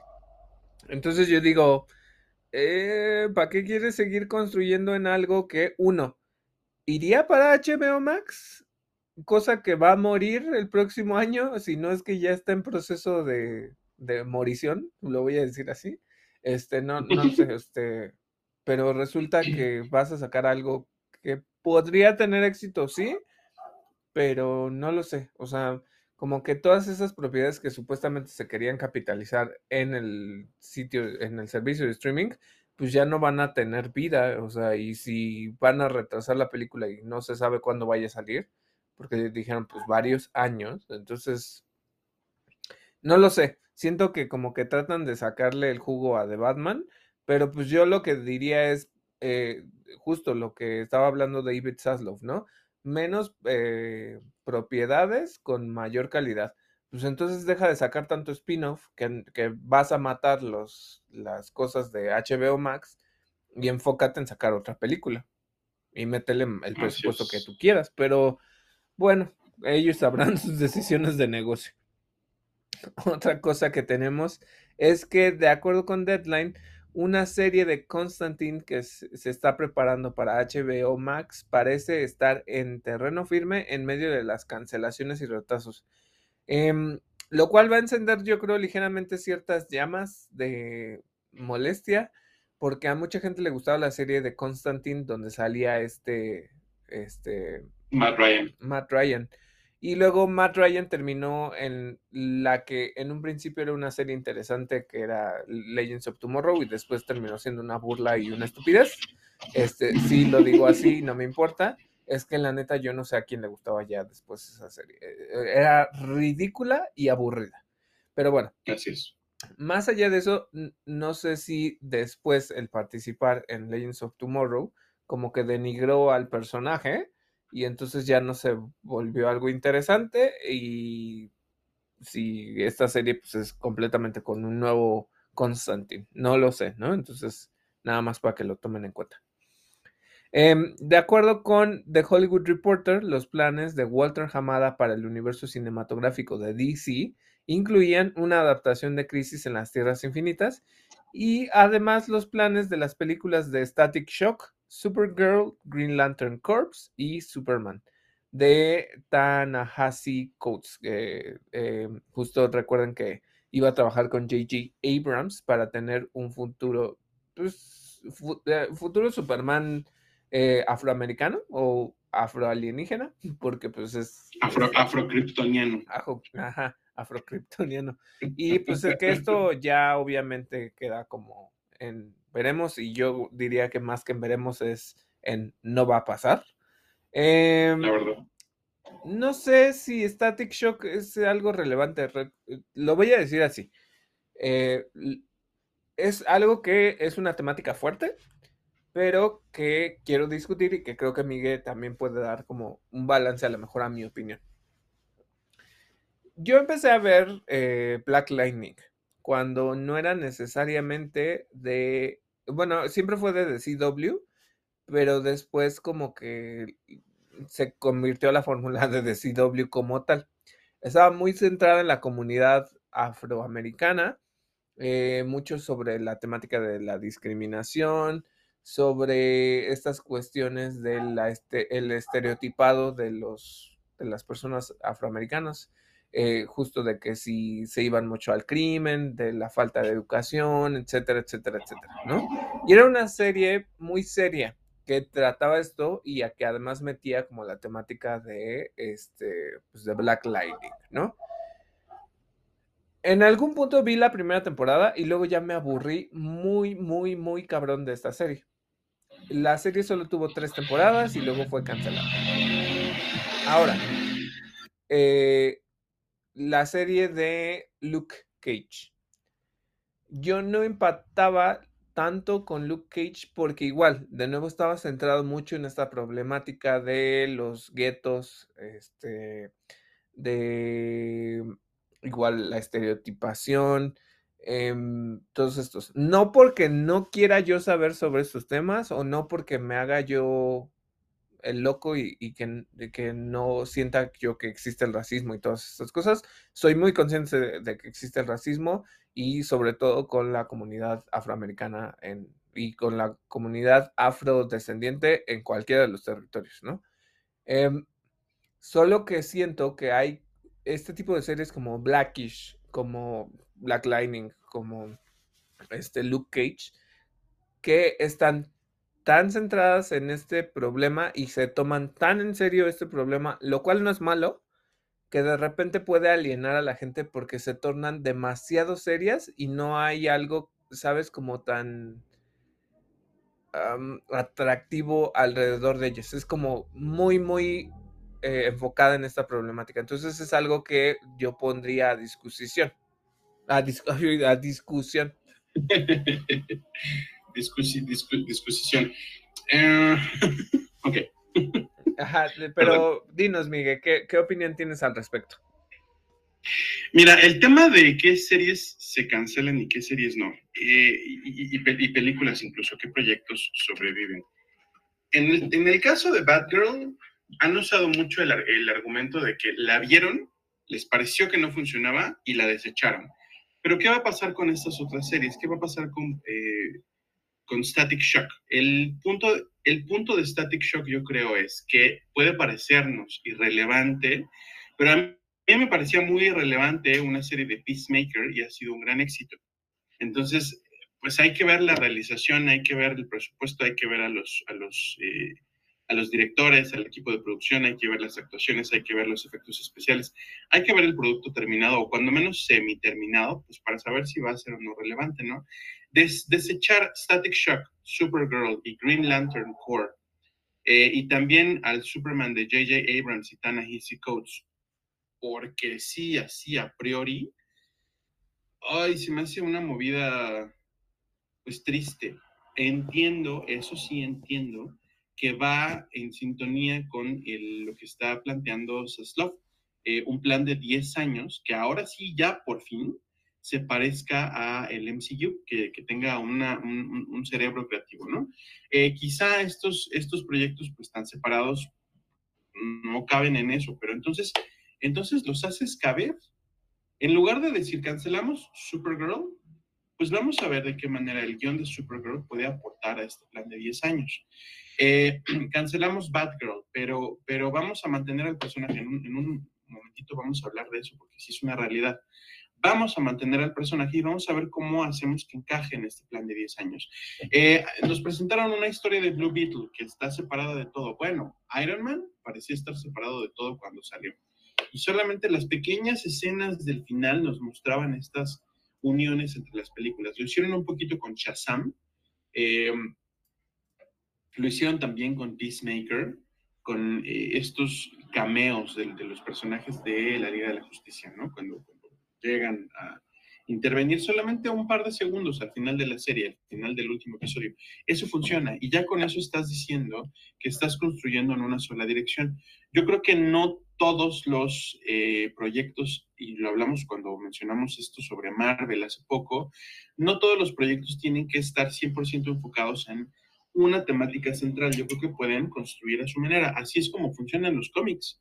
Supergirl tiene su propio cómic, Supergirl eh, Woman of Tomorrow, que por cierto está nominado a los premios Eisner porque ha sido uno de los eh, cómics pues, más vitoreados de DC de este último año, cuando menos. Eh, Green Lantern Corps, o sea, ya necesitamos que le hagan justicia en live action a Linterna Verde, a los linternas verdes. y, y, a mí me parecía que el Superman afrodescendiente con la historia que tiene Calvin, se llama el presidente Calvin, porque además es presidente, no es, no es este, no es no, es Clark Kent, se llama, no me acuerdo qué, Calvin, y es presidente de Estados Unidos. A mí se me hacía fabulosa la idea, ¿no? Y bueno, además estaba el proyecto de este eh, Michael B. Jordan, que es separado, separado del de J.J. Abrams, es otro, otro Superman afrodescendiente, porque hay, hay cuando menos dos no sé, creo que, creo que hay maneras de no tener que mandar a la basura el trabajo y los proyectos que ya existen y además que ya están anunciados, con tal de empezar como en una especie como de capricho de voy a romper las hojas y a empezar un diario nuevo. Creo que honestamente me parece que dentro de todo el modelo de negocios que se está planteando en Warner Bros. Discovery, esto sí parece como una pataleta. Sin embargo, voy a decir algo, Miguel. No porque apoye yo lo que estoy haciendo Saslop y no porque apoye la cancelación. Em, lo que sí me parece es exactamente algo que acabas de mencionar. Finalmente no tienen un plan, ¿no? No tienen ese, esa idea de los para los 10 años. Entonces, si ya tienen propiedades o ya, ya empezaban con guiones, con este, lo que sea, y, la idea era que iban a hacer historias separadas y que, porque como era el multiverso y era algo que Walter Hamada dijo, que finalmente ellos querían explorar el multiverso y entonces en el multiverso cada quien tiene su tono y no se tienen que relacionar. Eh, finalmente, si lo que ahorita están buscando es apostarle a la primera etapa de Marvel, que era solamente un universo, y unir a la Liga de la Justicia o a la Sociedad de la Justicia o a lo chingado de la justicia que se les ocurra, entonces, el conservar, eh, eh, yo coincido en que se pueden conservar los personajes e incluso el casting, pero lo que, lo que eh, probablemente tendrías que hacer es deshacerte de esos guiones, que si funcionan o no funcionan, tendrían que estar unidos a una narrativa lineal y una narrativa central que ahorita no tienen. Entonces, sí es una cuestión o una solución muy simplona de pues tíralo todo a la basura e iniciemos de nuevo. Pero creo que es por eso, porque justamente como no tienen a quien les dirija, entonces si sacan propiedades que no que van a vivir en mundos aparte, no, no le van a construir a lo que quieren realizar. Sin embargo, yo te diría, Joker, pues independientemente de qué es lo que hagan, ni con foliado y todas estas madres, pues va a vivir aparte de Batman va a vivir aparte. Entonces, eh, ¿podrían seguir ese tipo de historias aparte? Sí. ¿Lo quieren hacer? Yo creo que no, porque es justamente lo que quieren hacer. Es, no funcionó de acuerdo con las pruebas y el testeo con, la audiencia. Ok.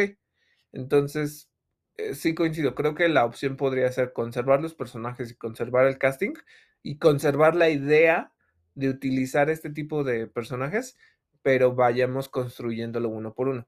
Sin embargo, pues no, le están dando hachazo a todo. Bueno, pues cuando menos, ¿no? Yo sí seguiré pensando que hay formas de hacer funcionar estas cosas, ¿no? Los, guiones se adaptan. También, también podría funcionar, como dices, o sea, el, el guion ahorita está trabajando, eh, está trabajando para el servicio solamente de la película. No, tiene que trabajar conforme esta línea. Sin embargo, eh, caigo en el mismo punto. si no hay una línea central que los dirija, entonces no, ahorita eh, lo que diría es, las estoy pausando. No las voy a cancelar, las voy a pausar para que cuando ya tenga yo a la persona adecuada, haga los retrabajos necesarios en los guiones de estas cintas para que coincidan con lo que queremos construir. Y creo que es más funcional, ¿no? Pues sí, pues sí, eso es, eso es lo que supongo que deberían estar haciendo. Pero bueno, ya, ni modo. Este, bueno, tenemos otras noticias. Em, los que al parecer están a salvo, y digo al parecer, y por el momento, es eh, Blue Beetle y la segunda temporada de Peacemaker. Eh, sobre todo porque le han estado pregunte y pregunte a, James Gunn, y James Gunn es muy activo en sus redes sociales, sobre todo en Instagram, y le han preguntado que qué es lo que va a hacer para la segunda temporada y que todos esos tipos de preguntas. Y Miguel ahorita tocó un punto muy interesante. Yo les dije que a mí a veces me cuesta conectar con estas temáticas que están muy centradas en la cultura afrodescendiente, porque se toman demasiado en serio, lo cual no es malo, pero cuando ya se toman demasiado en serio es solo esa temática y entonces como que ya no salen a explorar otra, otra cuestión. Ok. Eh, ¿qué es lo que me pasa? Y ahorita Miguel dijo, bueno, pues tenemos series como Peacemaker. Y Peacemaker retrata el lado contrario de un, de, lo voy a decir así, perdónenme, es un término despectivo y no, no estoy tratando de denominar a nadie así, pero pues es white trash, ¿no? O sea, basura blanca. Y es eh, eh, como este personaje que viene como de ese contexto, eh, trata de lidiar con sus emociones, con lo que le han enseñado y con lo que le presenta la misma historia, ¿no? Al final yo les dije, me interesó Peacemaker y la vi completa porque eh, supieron conectar como ciertas cosas, hay sí los cameos y todo esto, pero al final hay un aprendizaje y un crecimiento del personaje. Sin embargo, sigue perteneciendo a ese mismo círculo, ¿no? O sea, y entonces es decir, ah, bueno, cancelas estas cosas que traen un poco más de representación o de inclusión, pero sí dejaste esta de un güey que pues pertenece a este, este mundo de, white trash, ¿no? No lo sé. Eh, quizá puede ser conflictivo, pero es como... Eh, son ese tipo de decisiones en las que sí caes en cuenta que sí hay un sesgo, pero bueno, ya, continuemos. Otra cosa bien problemática, este, bien, bien problemática. Eh, de acuerdo con The Hollywood Reporter, Warner Brothers Discovery contempla tres casos de acción para la película de The Flash, eh, de acuerdo con el resultado de la polémica alrededor de Ezra Miller. Y estas tres son que el actor ofrezca una entrevista en la que explique su comportamiento errático y que luego se, realice prensa limitada para la cinta. Y ojo, esto va con un condicionante de se tiene que tratar. Tratar eh, si es por una cuestión de salud mental, si es por una cuestión de consumo de, de alguna sustancia, se tendría que internar para tratar cualquiera de esas situaciones, para que se cumpla con el esfuerzo y entonces eh, vaya, se disculpe y haga sentido. Segunda, segundo caso, que Ezra Miller sencillamente no participa en la, en la promoción de la película. Y tercer caso, que la cinta sea cancelada definitivamente. Eh, ahorita, pues de acuerdo con lo que está contándose, pues hay varias cosas alrededor de, de Ezra Miller y, y Miguel nos va a contar, pero es como de, eh, uy, no sé, no mamen, hay varios asuntos que no deberían de estar sucediendo, pero a ver, Miguel, ¿qué pasó? Pues mira, la última semana lo que se publicó fue que hay una orden de eh, arresto en contra de Ezra Miller por robo, porque al parecer hay una pareja que está denunciando que fue Ezra Miller quien se metió a robar alcohol de su casa. Y el otro tema que está muy candente ahorita es, eh, bueno, ya, ya tiene rato además, es estas eh, acusaciones de grooming, de esta práctica en la que eh, generalmente a personas jóvenes, menores de edad, se les, pues como que alguien toma el control de su crianza y empieza a, pues a trabajarlos psíquicamente, no, no lo digo como los X-Men, así se dice, hacer como una especie de trabajo psicológico, ¿no? Donde, vamos, se... ¿Lo podríamos llamar como estupro, Miguel? Eh, que justo el estupro bajo esta figura legal es que tú influencias a un menor. Yo creo que sí, yo creo que sí es el estupro en, términos legales aquí de México.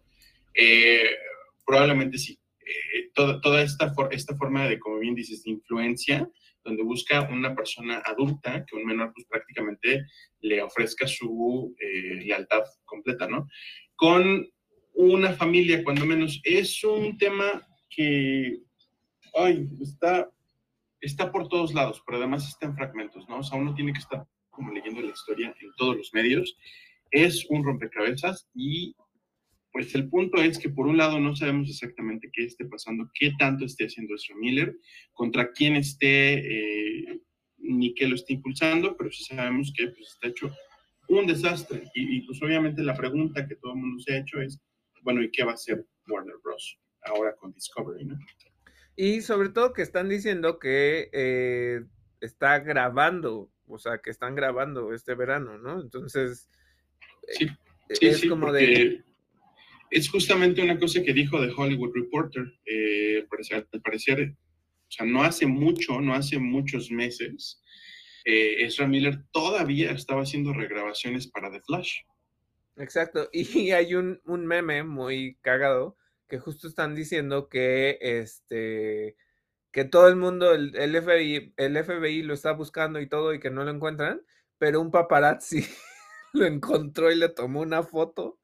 Y es como de, güey, ¿qué, ¿qué, magia tiene el paparazzi para encontrarlo, ¿no? Entonces, Gracias. pero también los dobles estándares entonces de Warner es sí lo quiero tratar, pero entonces si sigues haciendo tus desmadres, de todos modos la película va a salir o no va a salir porque de todos modos estamos regrabando contigo, decídanse, ¿no? O sea, sean lógicos. Y eh, corrección, ahorita con lo de estupro, sí es esta parte de influenciar a un menor, pero sí, ah, sí son con tintes de abuso sexual. Entonces, ah. no, no, sé necesariamente si lo de Ezra Miller es con este, fines sexuales, pero... Entonces este puede que no, porque yo no he escuchado nada al respecto. Bueno, entonces no es estupro, ya, es mi corrección del momento. está bien. Eh, pues bueno, así está la situación con Ezra Miller, con The Flash. Esperemos, porque incluso hay una... Eh, hay por ahí un rumor como de insiders que dice que pues Ben Affleck incluso podría como entrarle a algunas regrabaciones para pues ya como modificar un poquito la, trama de la película. ¿Quién sabe? Ben Affleck, pues bueno, porque sería una película de los multiversos y pues, tendríamos a dos Batmans, ¿no? ¿Quién sabe? Ya veremos. Y bueno, al respecto de todo este tema de DC, Variety se ha echado un reportaje y una serie de reportajes pues bastante, eh, pues bastante buenos. Han, han, a pesar de que los medios se han estado disputando como a ver siempre, ¿no? ¿Quién tiene la mejor noticia? La verdad es que cuando menos esta semana Variety se los ha llevado de calle. Entonces, el resto de noticias que tenemos eh, referentes a Warner y a DC vienen de Variety. La primera es que Joker, Joker 2 va a incluir, sí va a incluir secuencias musicales, pero las denominan secuencias musicales complicadas, no sabemos a qué se refieren, pero lo que sí dicen es que se tratará de algo más al estilo de A Star is Born. Es una película que es medianamente musical porque se trata de una persona que sabe cantar y que empieza una carrera musical. Y entonces hay números musicales, pero no están metidos eh, en la trama. Entonces, lo que yo me imagino, si verdaderamente Lady Gaga va a ser Harley Quinn, pues lo que me imagino es que Harleen Quinzel, la doctora, en, este delirio que le hace enamorarse de Joker, pues de repente va a interpretar alguna pieza musical y va a tener un piano y van a estar en Arkham, va a estar impresionante la iluminación, impresionante el audio y a lo mejor hasta una canción digna del Oscar, no lo sabemos, pero algo así. Si temían que fuera una película musical del estilo, eh, vamos a desayunar y mientras, mientras preparamos el desayuno cantamos una canción, no no va a ser así. Tranquilo, David. va a ser una cosa más de eh, performativa. Espérense primero que vea Joker. Y luego, este, luego hablamos. Pero si no, les, si no les gustan los musicales, su garantía va a ser esperar a ver la, escuchar la reseña de David. Ok.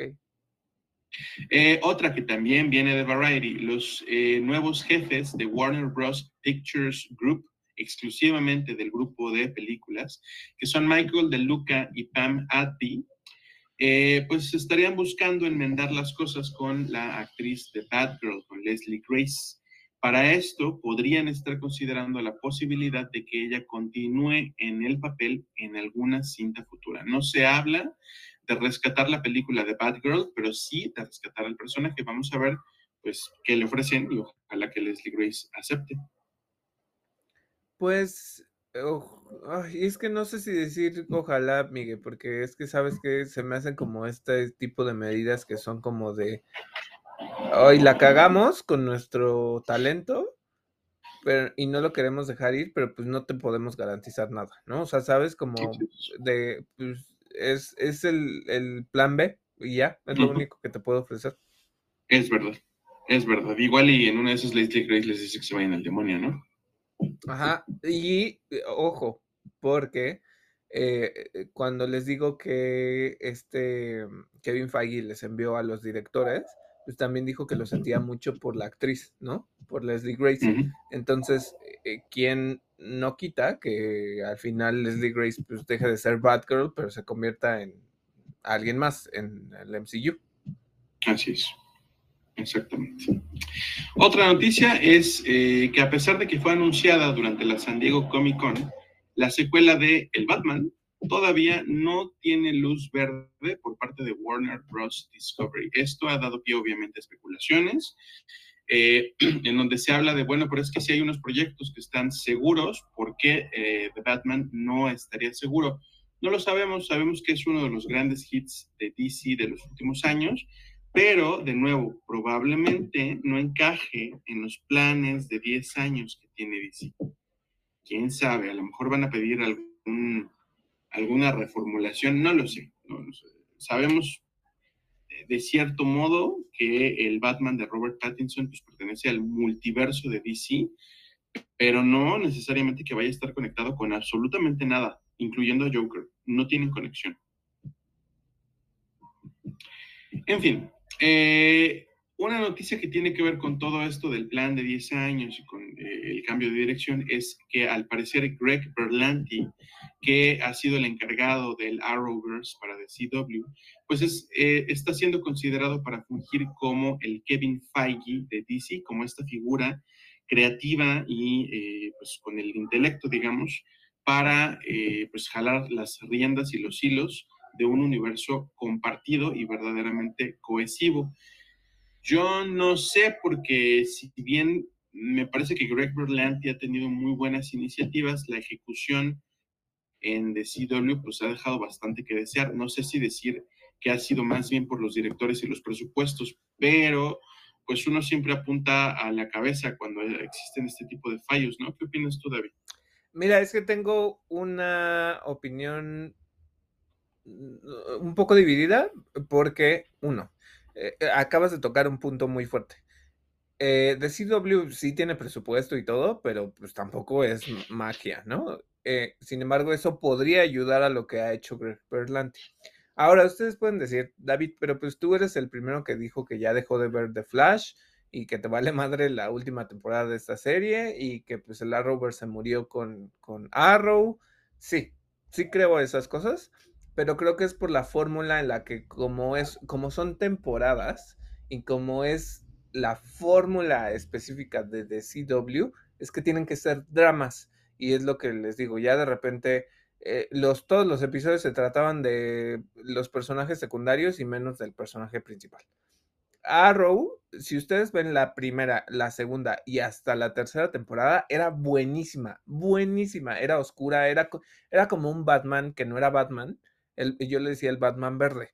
Entonces, este, era buenísima la serie, estaba muy bien hecha, estaba muy contenida porque pues obviamente hasta que presentaron a Flash, que fue como en la tercera temporada y luego ya entonces los conectaron.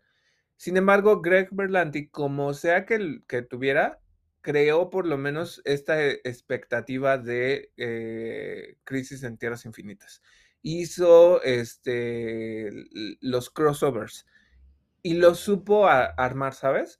A pesar de que cada una de las series vivía separada y que pues, podía una ser muy cagada y la otra muy seria y la otra en medio, eh, lo, lo, sabe hacer muy bien. Creo que por eso, y mucha gente pues como que está a la expectativa de sí, o sea, sí debería de hacerlo.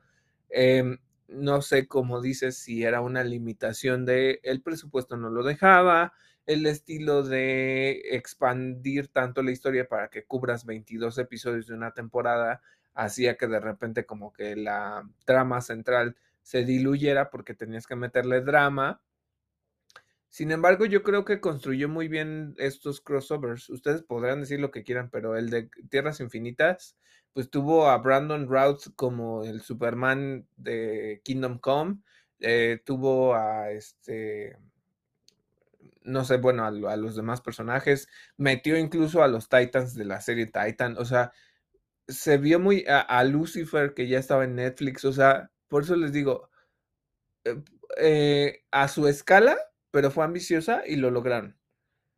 Después de que pues, se les murió el personaje que era el central, que era como el Batman, que, fungía de, líder de la Liga de la Justicia de ahí, fue donde se les empezó a caer las cosas y luego vino la pandemia y les terminó de joder las cosas.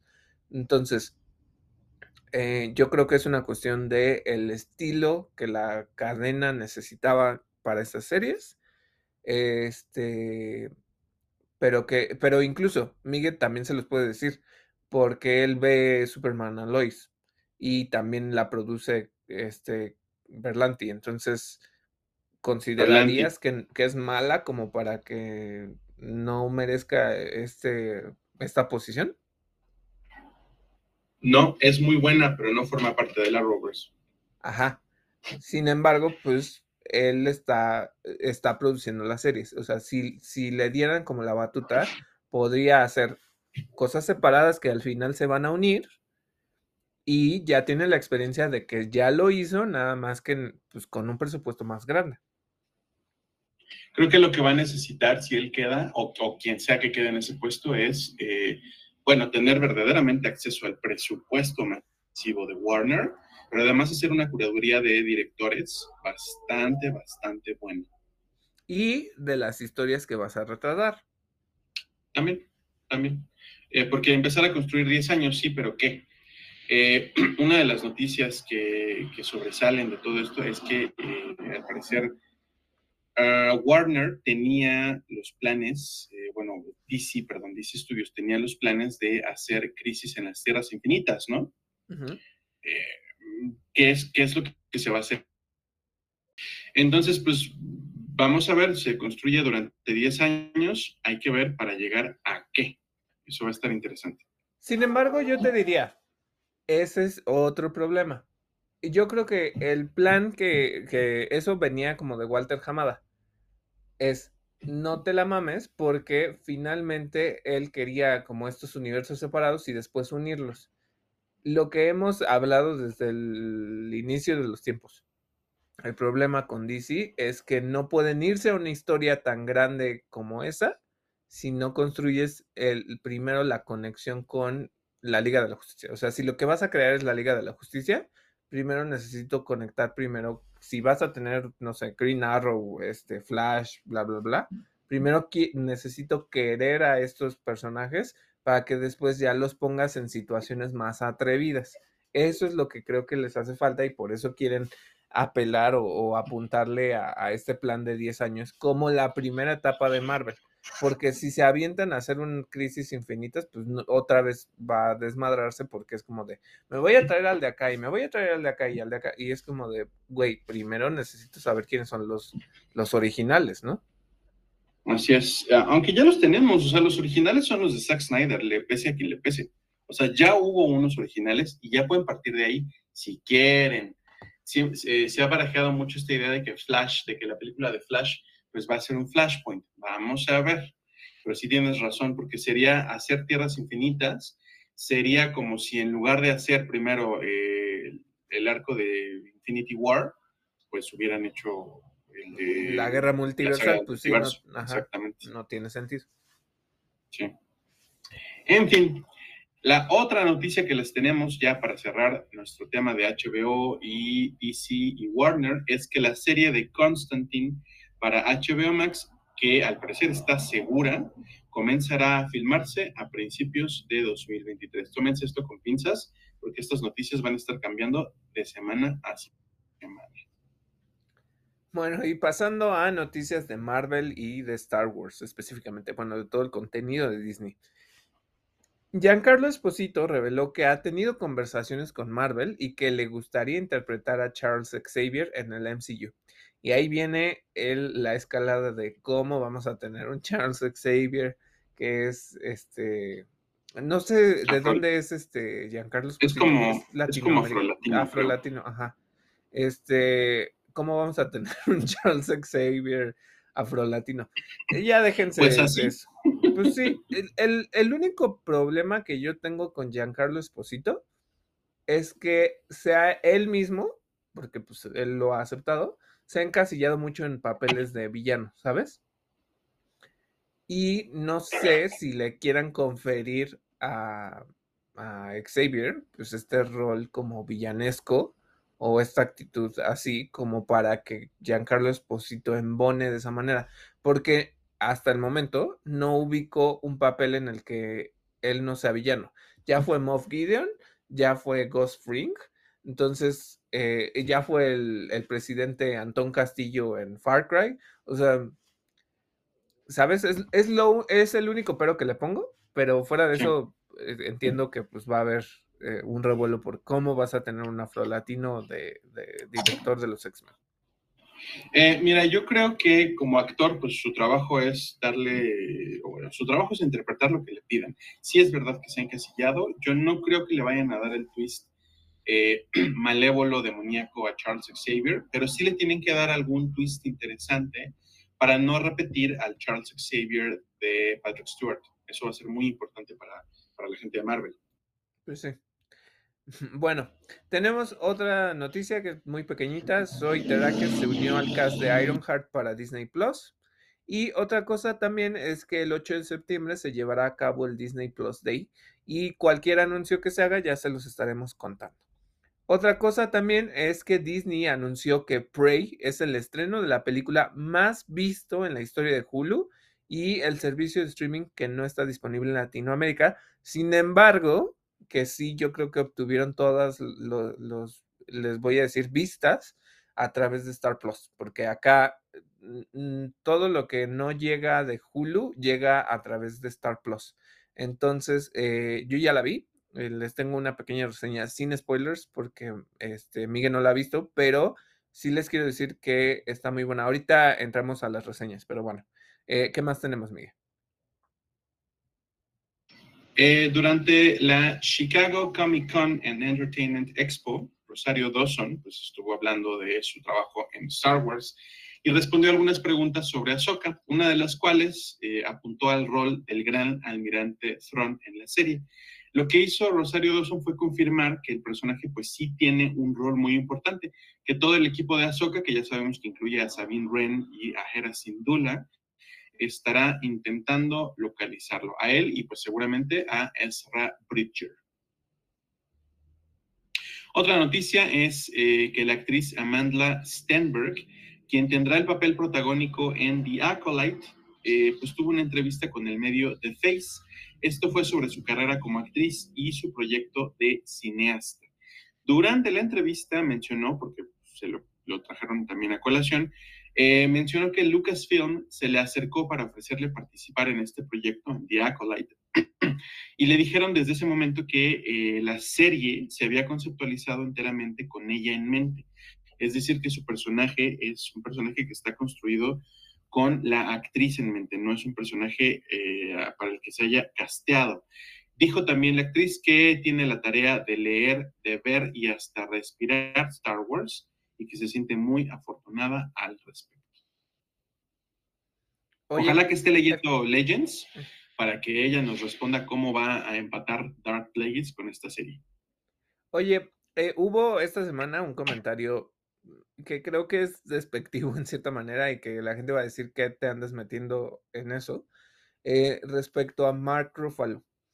Mark Ruffalo dijo que, este, no sé de dónde vino la crítica, pero es, es un, de esos comentarios como de, hoy, este, bueno, resulta que este señor dice que a diferencia de Marvel, Star Wars siempre se siente como Star Wars, o sea, como que no hay ninguna variación y que Star Wars siempre vive en el mismo universo y siempre son los mismos personajes y que pues no hay nada más adicional, ¿no? Y entonces dice que no es como, como Marvel, en el que pues vives en muchos universos y que cada uno tiene su tono y que pues, eh, ¿sabes? O sea, como que hay una variación. No sé si tomarlo como algo negativo en contra de Star Wars. Probablemente muchos de los fans que sí son acérrimos se le van a ir en contra, porque pues básicamente le están diciendo, ay, es el mismo tono de siempre, ¿no?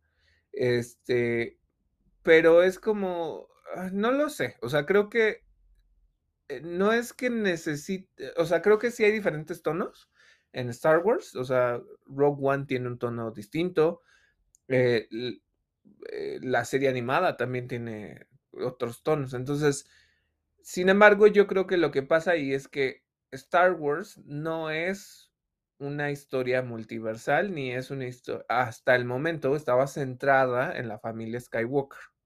Entonces, eh, pues todo se tenía que contar así. No había otra manera de contarlo de otra manera. O sea, entonces, como para que digas. Y tú, y yo lo hemos comentado aquí. Sí, o sea, tal vez cuando ya metan, por ejemplo, al personaje de Amanda, es, ¿cómo se llama? Amanda Stenberg. Stenberg. Este, pues se va a sentir totalmente diferente, ¿no? O sea, porque ya no es la familia Skywalker. No vamos a hablar de la familia Skywalker. Entonces, se puede permitir otro tono. Eh, va a haber una serie de estos que son como que están huyendo de los piratas y no sé qué tanto. También va a tener otro tono, pero necesitaban deshacerse de eso. Ahora yo creo que pues, Mark Ruffalo se va a ganar este, el odio de ciertos fans, porque pues para qué está opinando de algo en lo que él ni siquiera forma parte. Eso, eso, es lo, que le van a decir exactamente. Pues sí. Pero bueno, ya es lo, es lo único que tenía que decir. Eh, un par de noticias extra y terminamos con nuestras reseñas. La primera es que Ivan Moss eh, se unió al cast de Andor y al respecto de esta película, Rogue One se va a reestrenar en algunas salas IMAX de Estados Unidos el 26 de este mes. En, en 13 días, estamos grabando el sábado 13 de agosto, el 26 de este mes se reestrena en IMAX eh, y las proyecciones van a incluir un vistazo exclusivo a la serie de Andor. Y ahora sí, para hablar de nuestras reseñas, les cuento rápidamente y también eh, sin muchos spoilers. Es una de las series más comentadas de la semana. Se convirtió rápidamente en una serie muy querida. La gente, mucha gente tenía dudas al respecto. Y comienzo respondiéndole a Davi lo que me planteaba la semana pasada. Es una serie que alguien que no sepa nada de los cómics de Sandman va a poder apreciar? La respuesta es un rotundo sí. Está hermosa la serie, está perfectamente bien curada y, quiero decir esto porque eh, está muy mesurada. El uso de efectos está mesurado y está en su lugar, pero no se extraña, no es eh, como otras series en las que se nota como que prefirieron ahorrarse el presupuesto para los momentos importantes. No, todos los momentos de la serie son importantes las historias que está contando, eso sí, pueden parecer desconectadas entre sí. Puede parecer como que ya termina un arco y empiezan a contarte rellenos. No es necesariamente así, pero eh, pues bueno, les digo, parece un poquito desconectado, no lo está. Sobre todo el segundo arco, cuando empieza el segundo arco, parece como que eh, Morfeo, el personaje principal, pues está perdiendo protagonismo, solamente se lo está cediendo un poquito a la otra parte argumental de este arco. Eh, me parece una serie que debes ver, David, definitivamente, y espero que la gente que la haya visto, pues eh, tenga tan buenas opiniones al respecto como yo.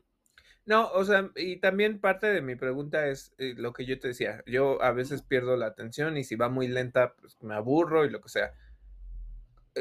¿Crees que no me aburriría?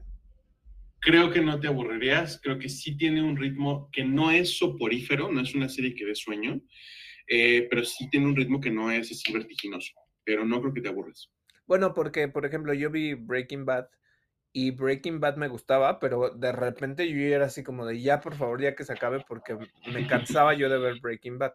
Eh, sin embargo, eh, bueno, como dices, le voy a dar esta oportunidad. Yo creo que, y también he oído que, mucha gente la, está adorando y que le está sorprendiendo esta serie. Entonces, sí, eh, solo tengo una duda.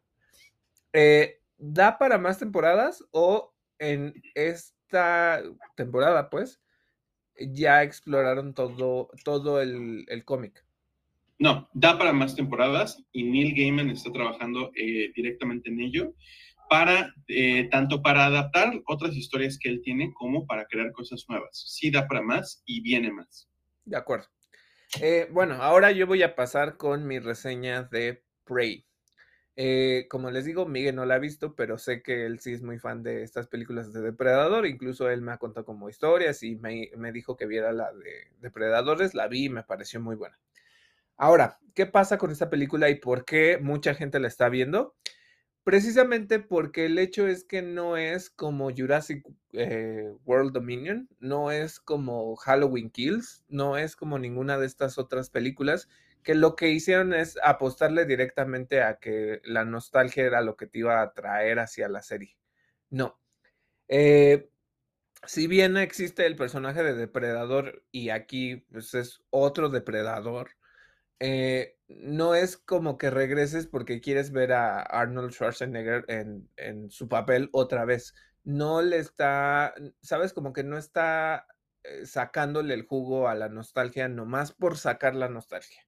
Es una historia independiente, es una historia en el mundo de, los depredadores o en el mundo donde existen los depredadores, pero eh, entonces está centrado en una comunidad comanche y entonces resulta que eh, toma dos líneas esta historia.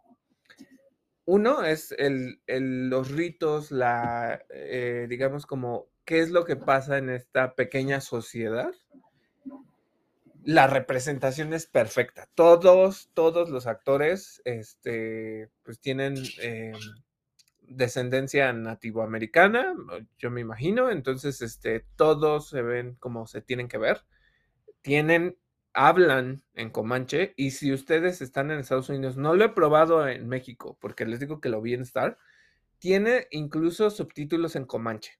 Es, es, es una cosa, pero entonces, bueno, tienes eso y habla del contexto social de incluso la conquista, habla un poquito como qué es lo que pasó en ese territorio en Estados Unidos y mete al depredador dentro de ese contexto. Sin embargo, eh, por eso les digo, sí hay como notitas de, cómo, pues, qué es lo que pasó con la conquista de, las culturas nativoamericanas. Ahora, más allá de eso, eso tómenlo como una cosita aparte. La historia está bien bonita. Este, está bien hecha la película, no te, no tratan, no agarran clichés, no tratan de conectarlo con otras películas, no, es una propia historia, está emocionante, está bien hecha, eh, las secuencias de acción. Eh, me pasó algo, y es lo único que les voy a decir, es que me pasó que me conectó con, yo jugué Assassin's Creed 3, donde el protagonista es Radon Hackedon, eh, que es este Connor y él pues tiene este origen donde habla sobre su cultura y cómo, por ejemplo, este, cómo usa las armas, cómo este, cazan a los animales, todo eso. Me, trajo esa sensación, o sea, porque yo ya había consumido este juego, ¿no? Entonces me trajo esa sensación de que sí se siente en ese mundo, que sí se siente parte de la cultura, que sí es representativo. Entonces me gustó mucho, es una, es una muy buena película, neta, véanla, está emocionante, tiene como todos estos tonos de persecución, de, de, no sé, o sea, se los digo así porque en realidad tengo muchos pensamientos alrededor de la película, pero me gustó mucho. Y la neta es que sí se los recomiendo que la vean. Yo la veo hoy. Ya ven. Entonces, este, Miguel ya la va a ver, igual la próxima semana la discutimos. Igual él le encuentra algún este, detallito que está conectado en el universo de Depredador, pero la neta es que está buenísima. O sea, disfrútenla. Y algo que estaban diciendo es que ojalá se hubiera liberado en cines, que incluso en Estados Unidos, en Estados Unidos se está pensando si se libera en cines, no sé en México pero este, está en Star Plus, disfrútenla porque la neta sí es uno de esos contenidos que, que sí vale la pena. Me la pasé muy bien en, la tarde en la que la vi, entonces es, es lo que les tengo que decir.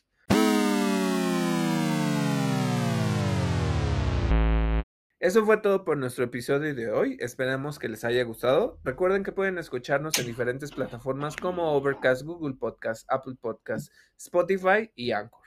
Yo soy David Cervantes. Y yo soy Miguel Covarrubias y esto fue Interact.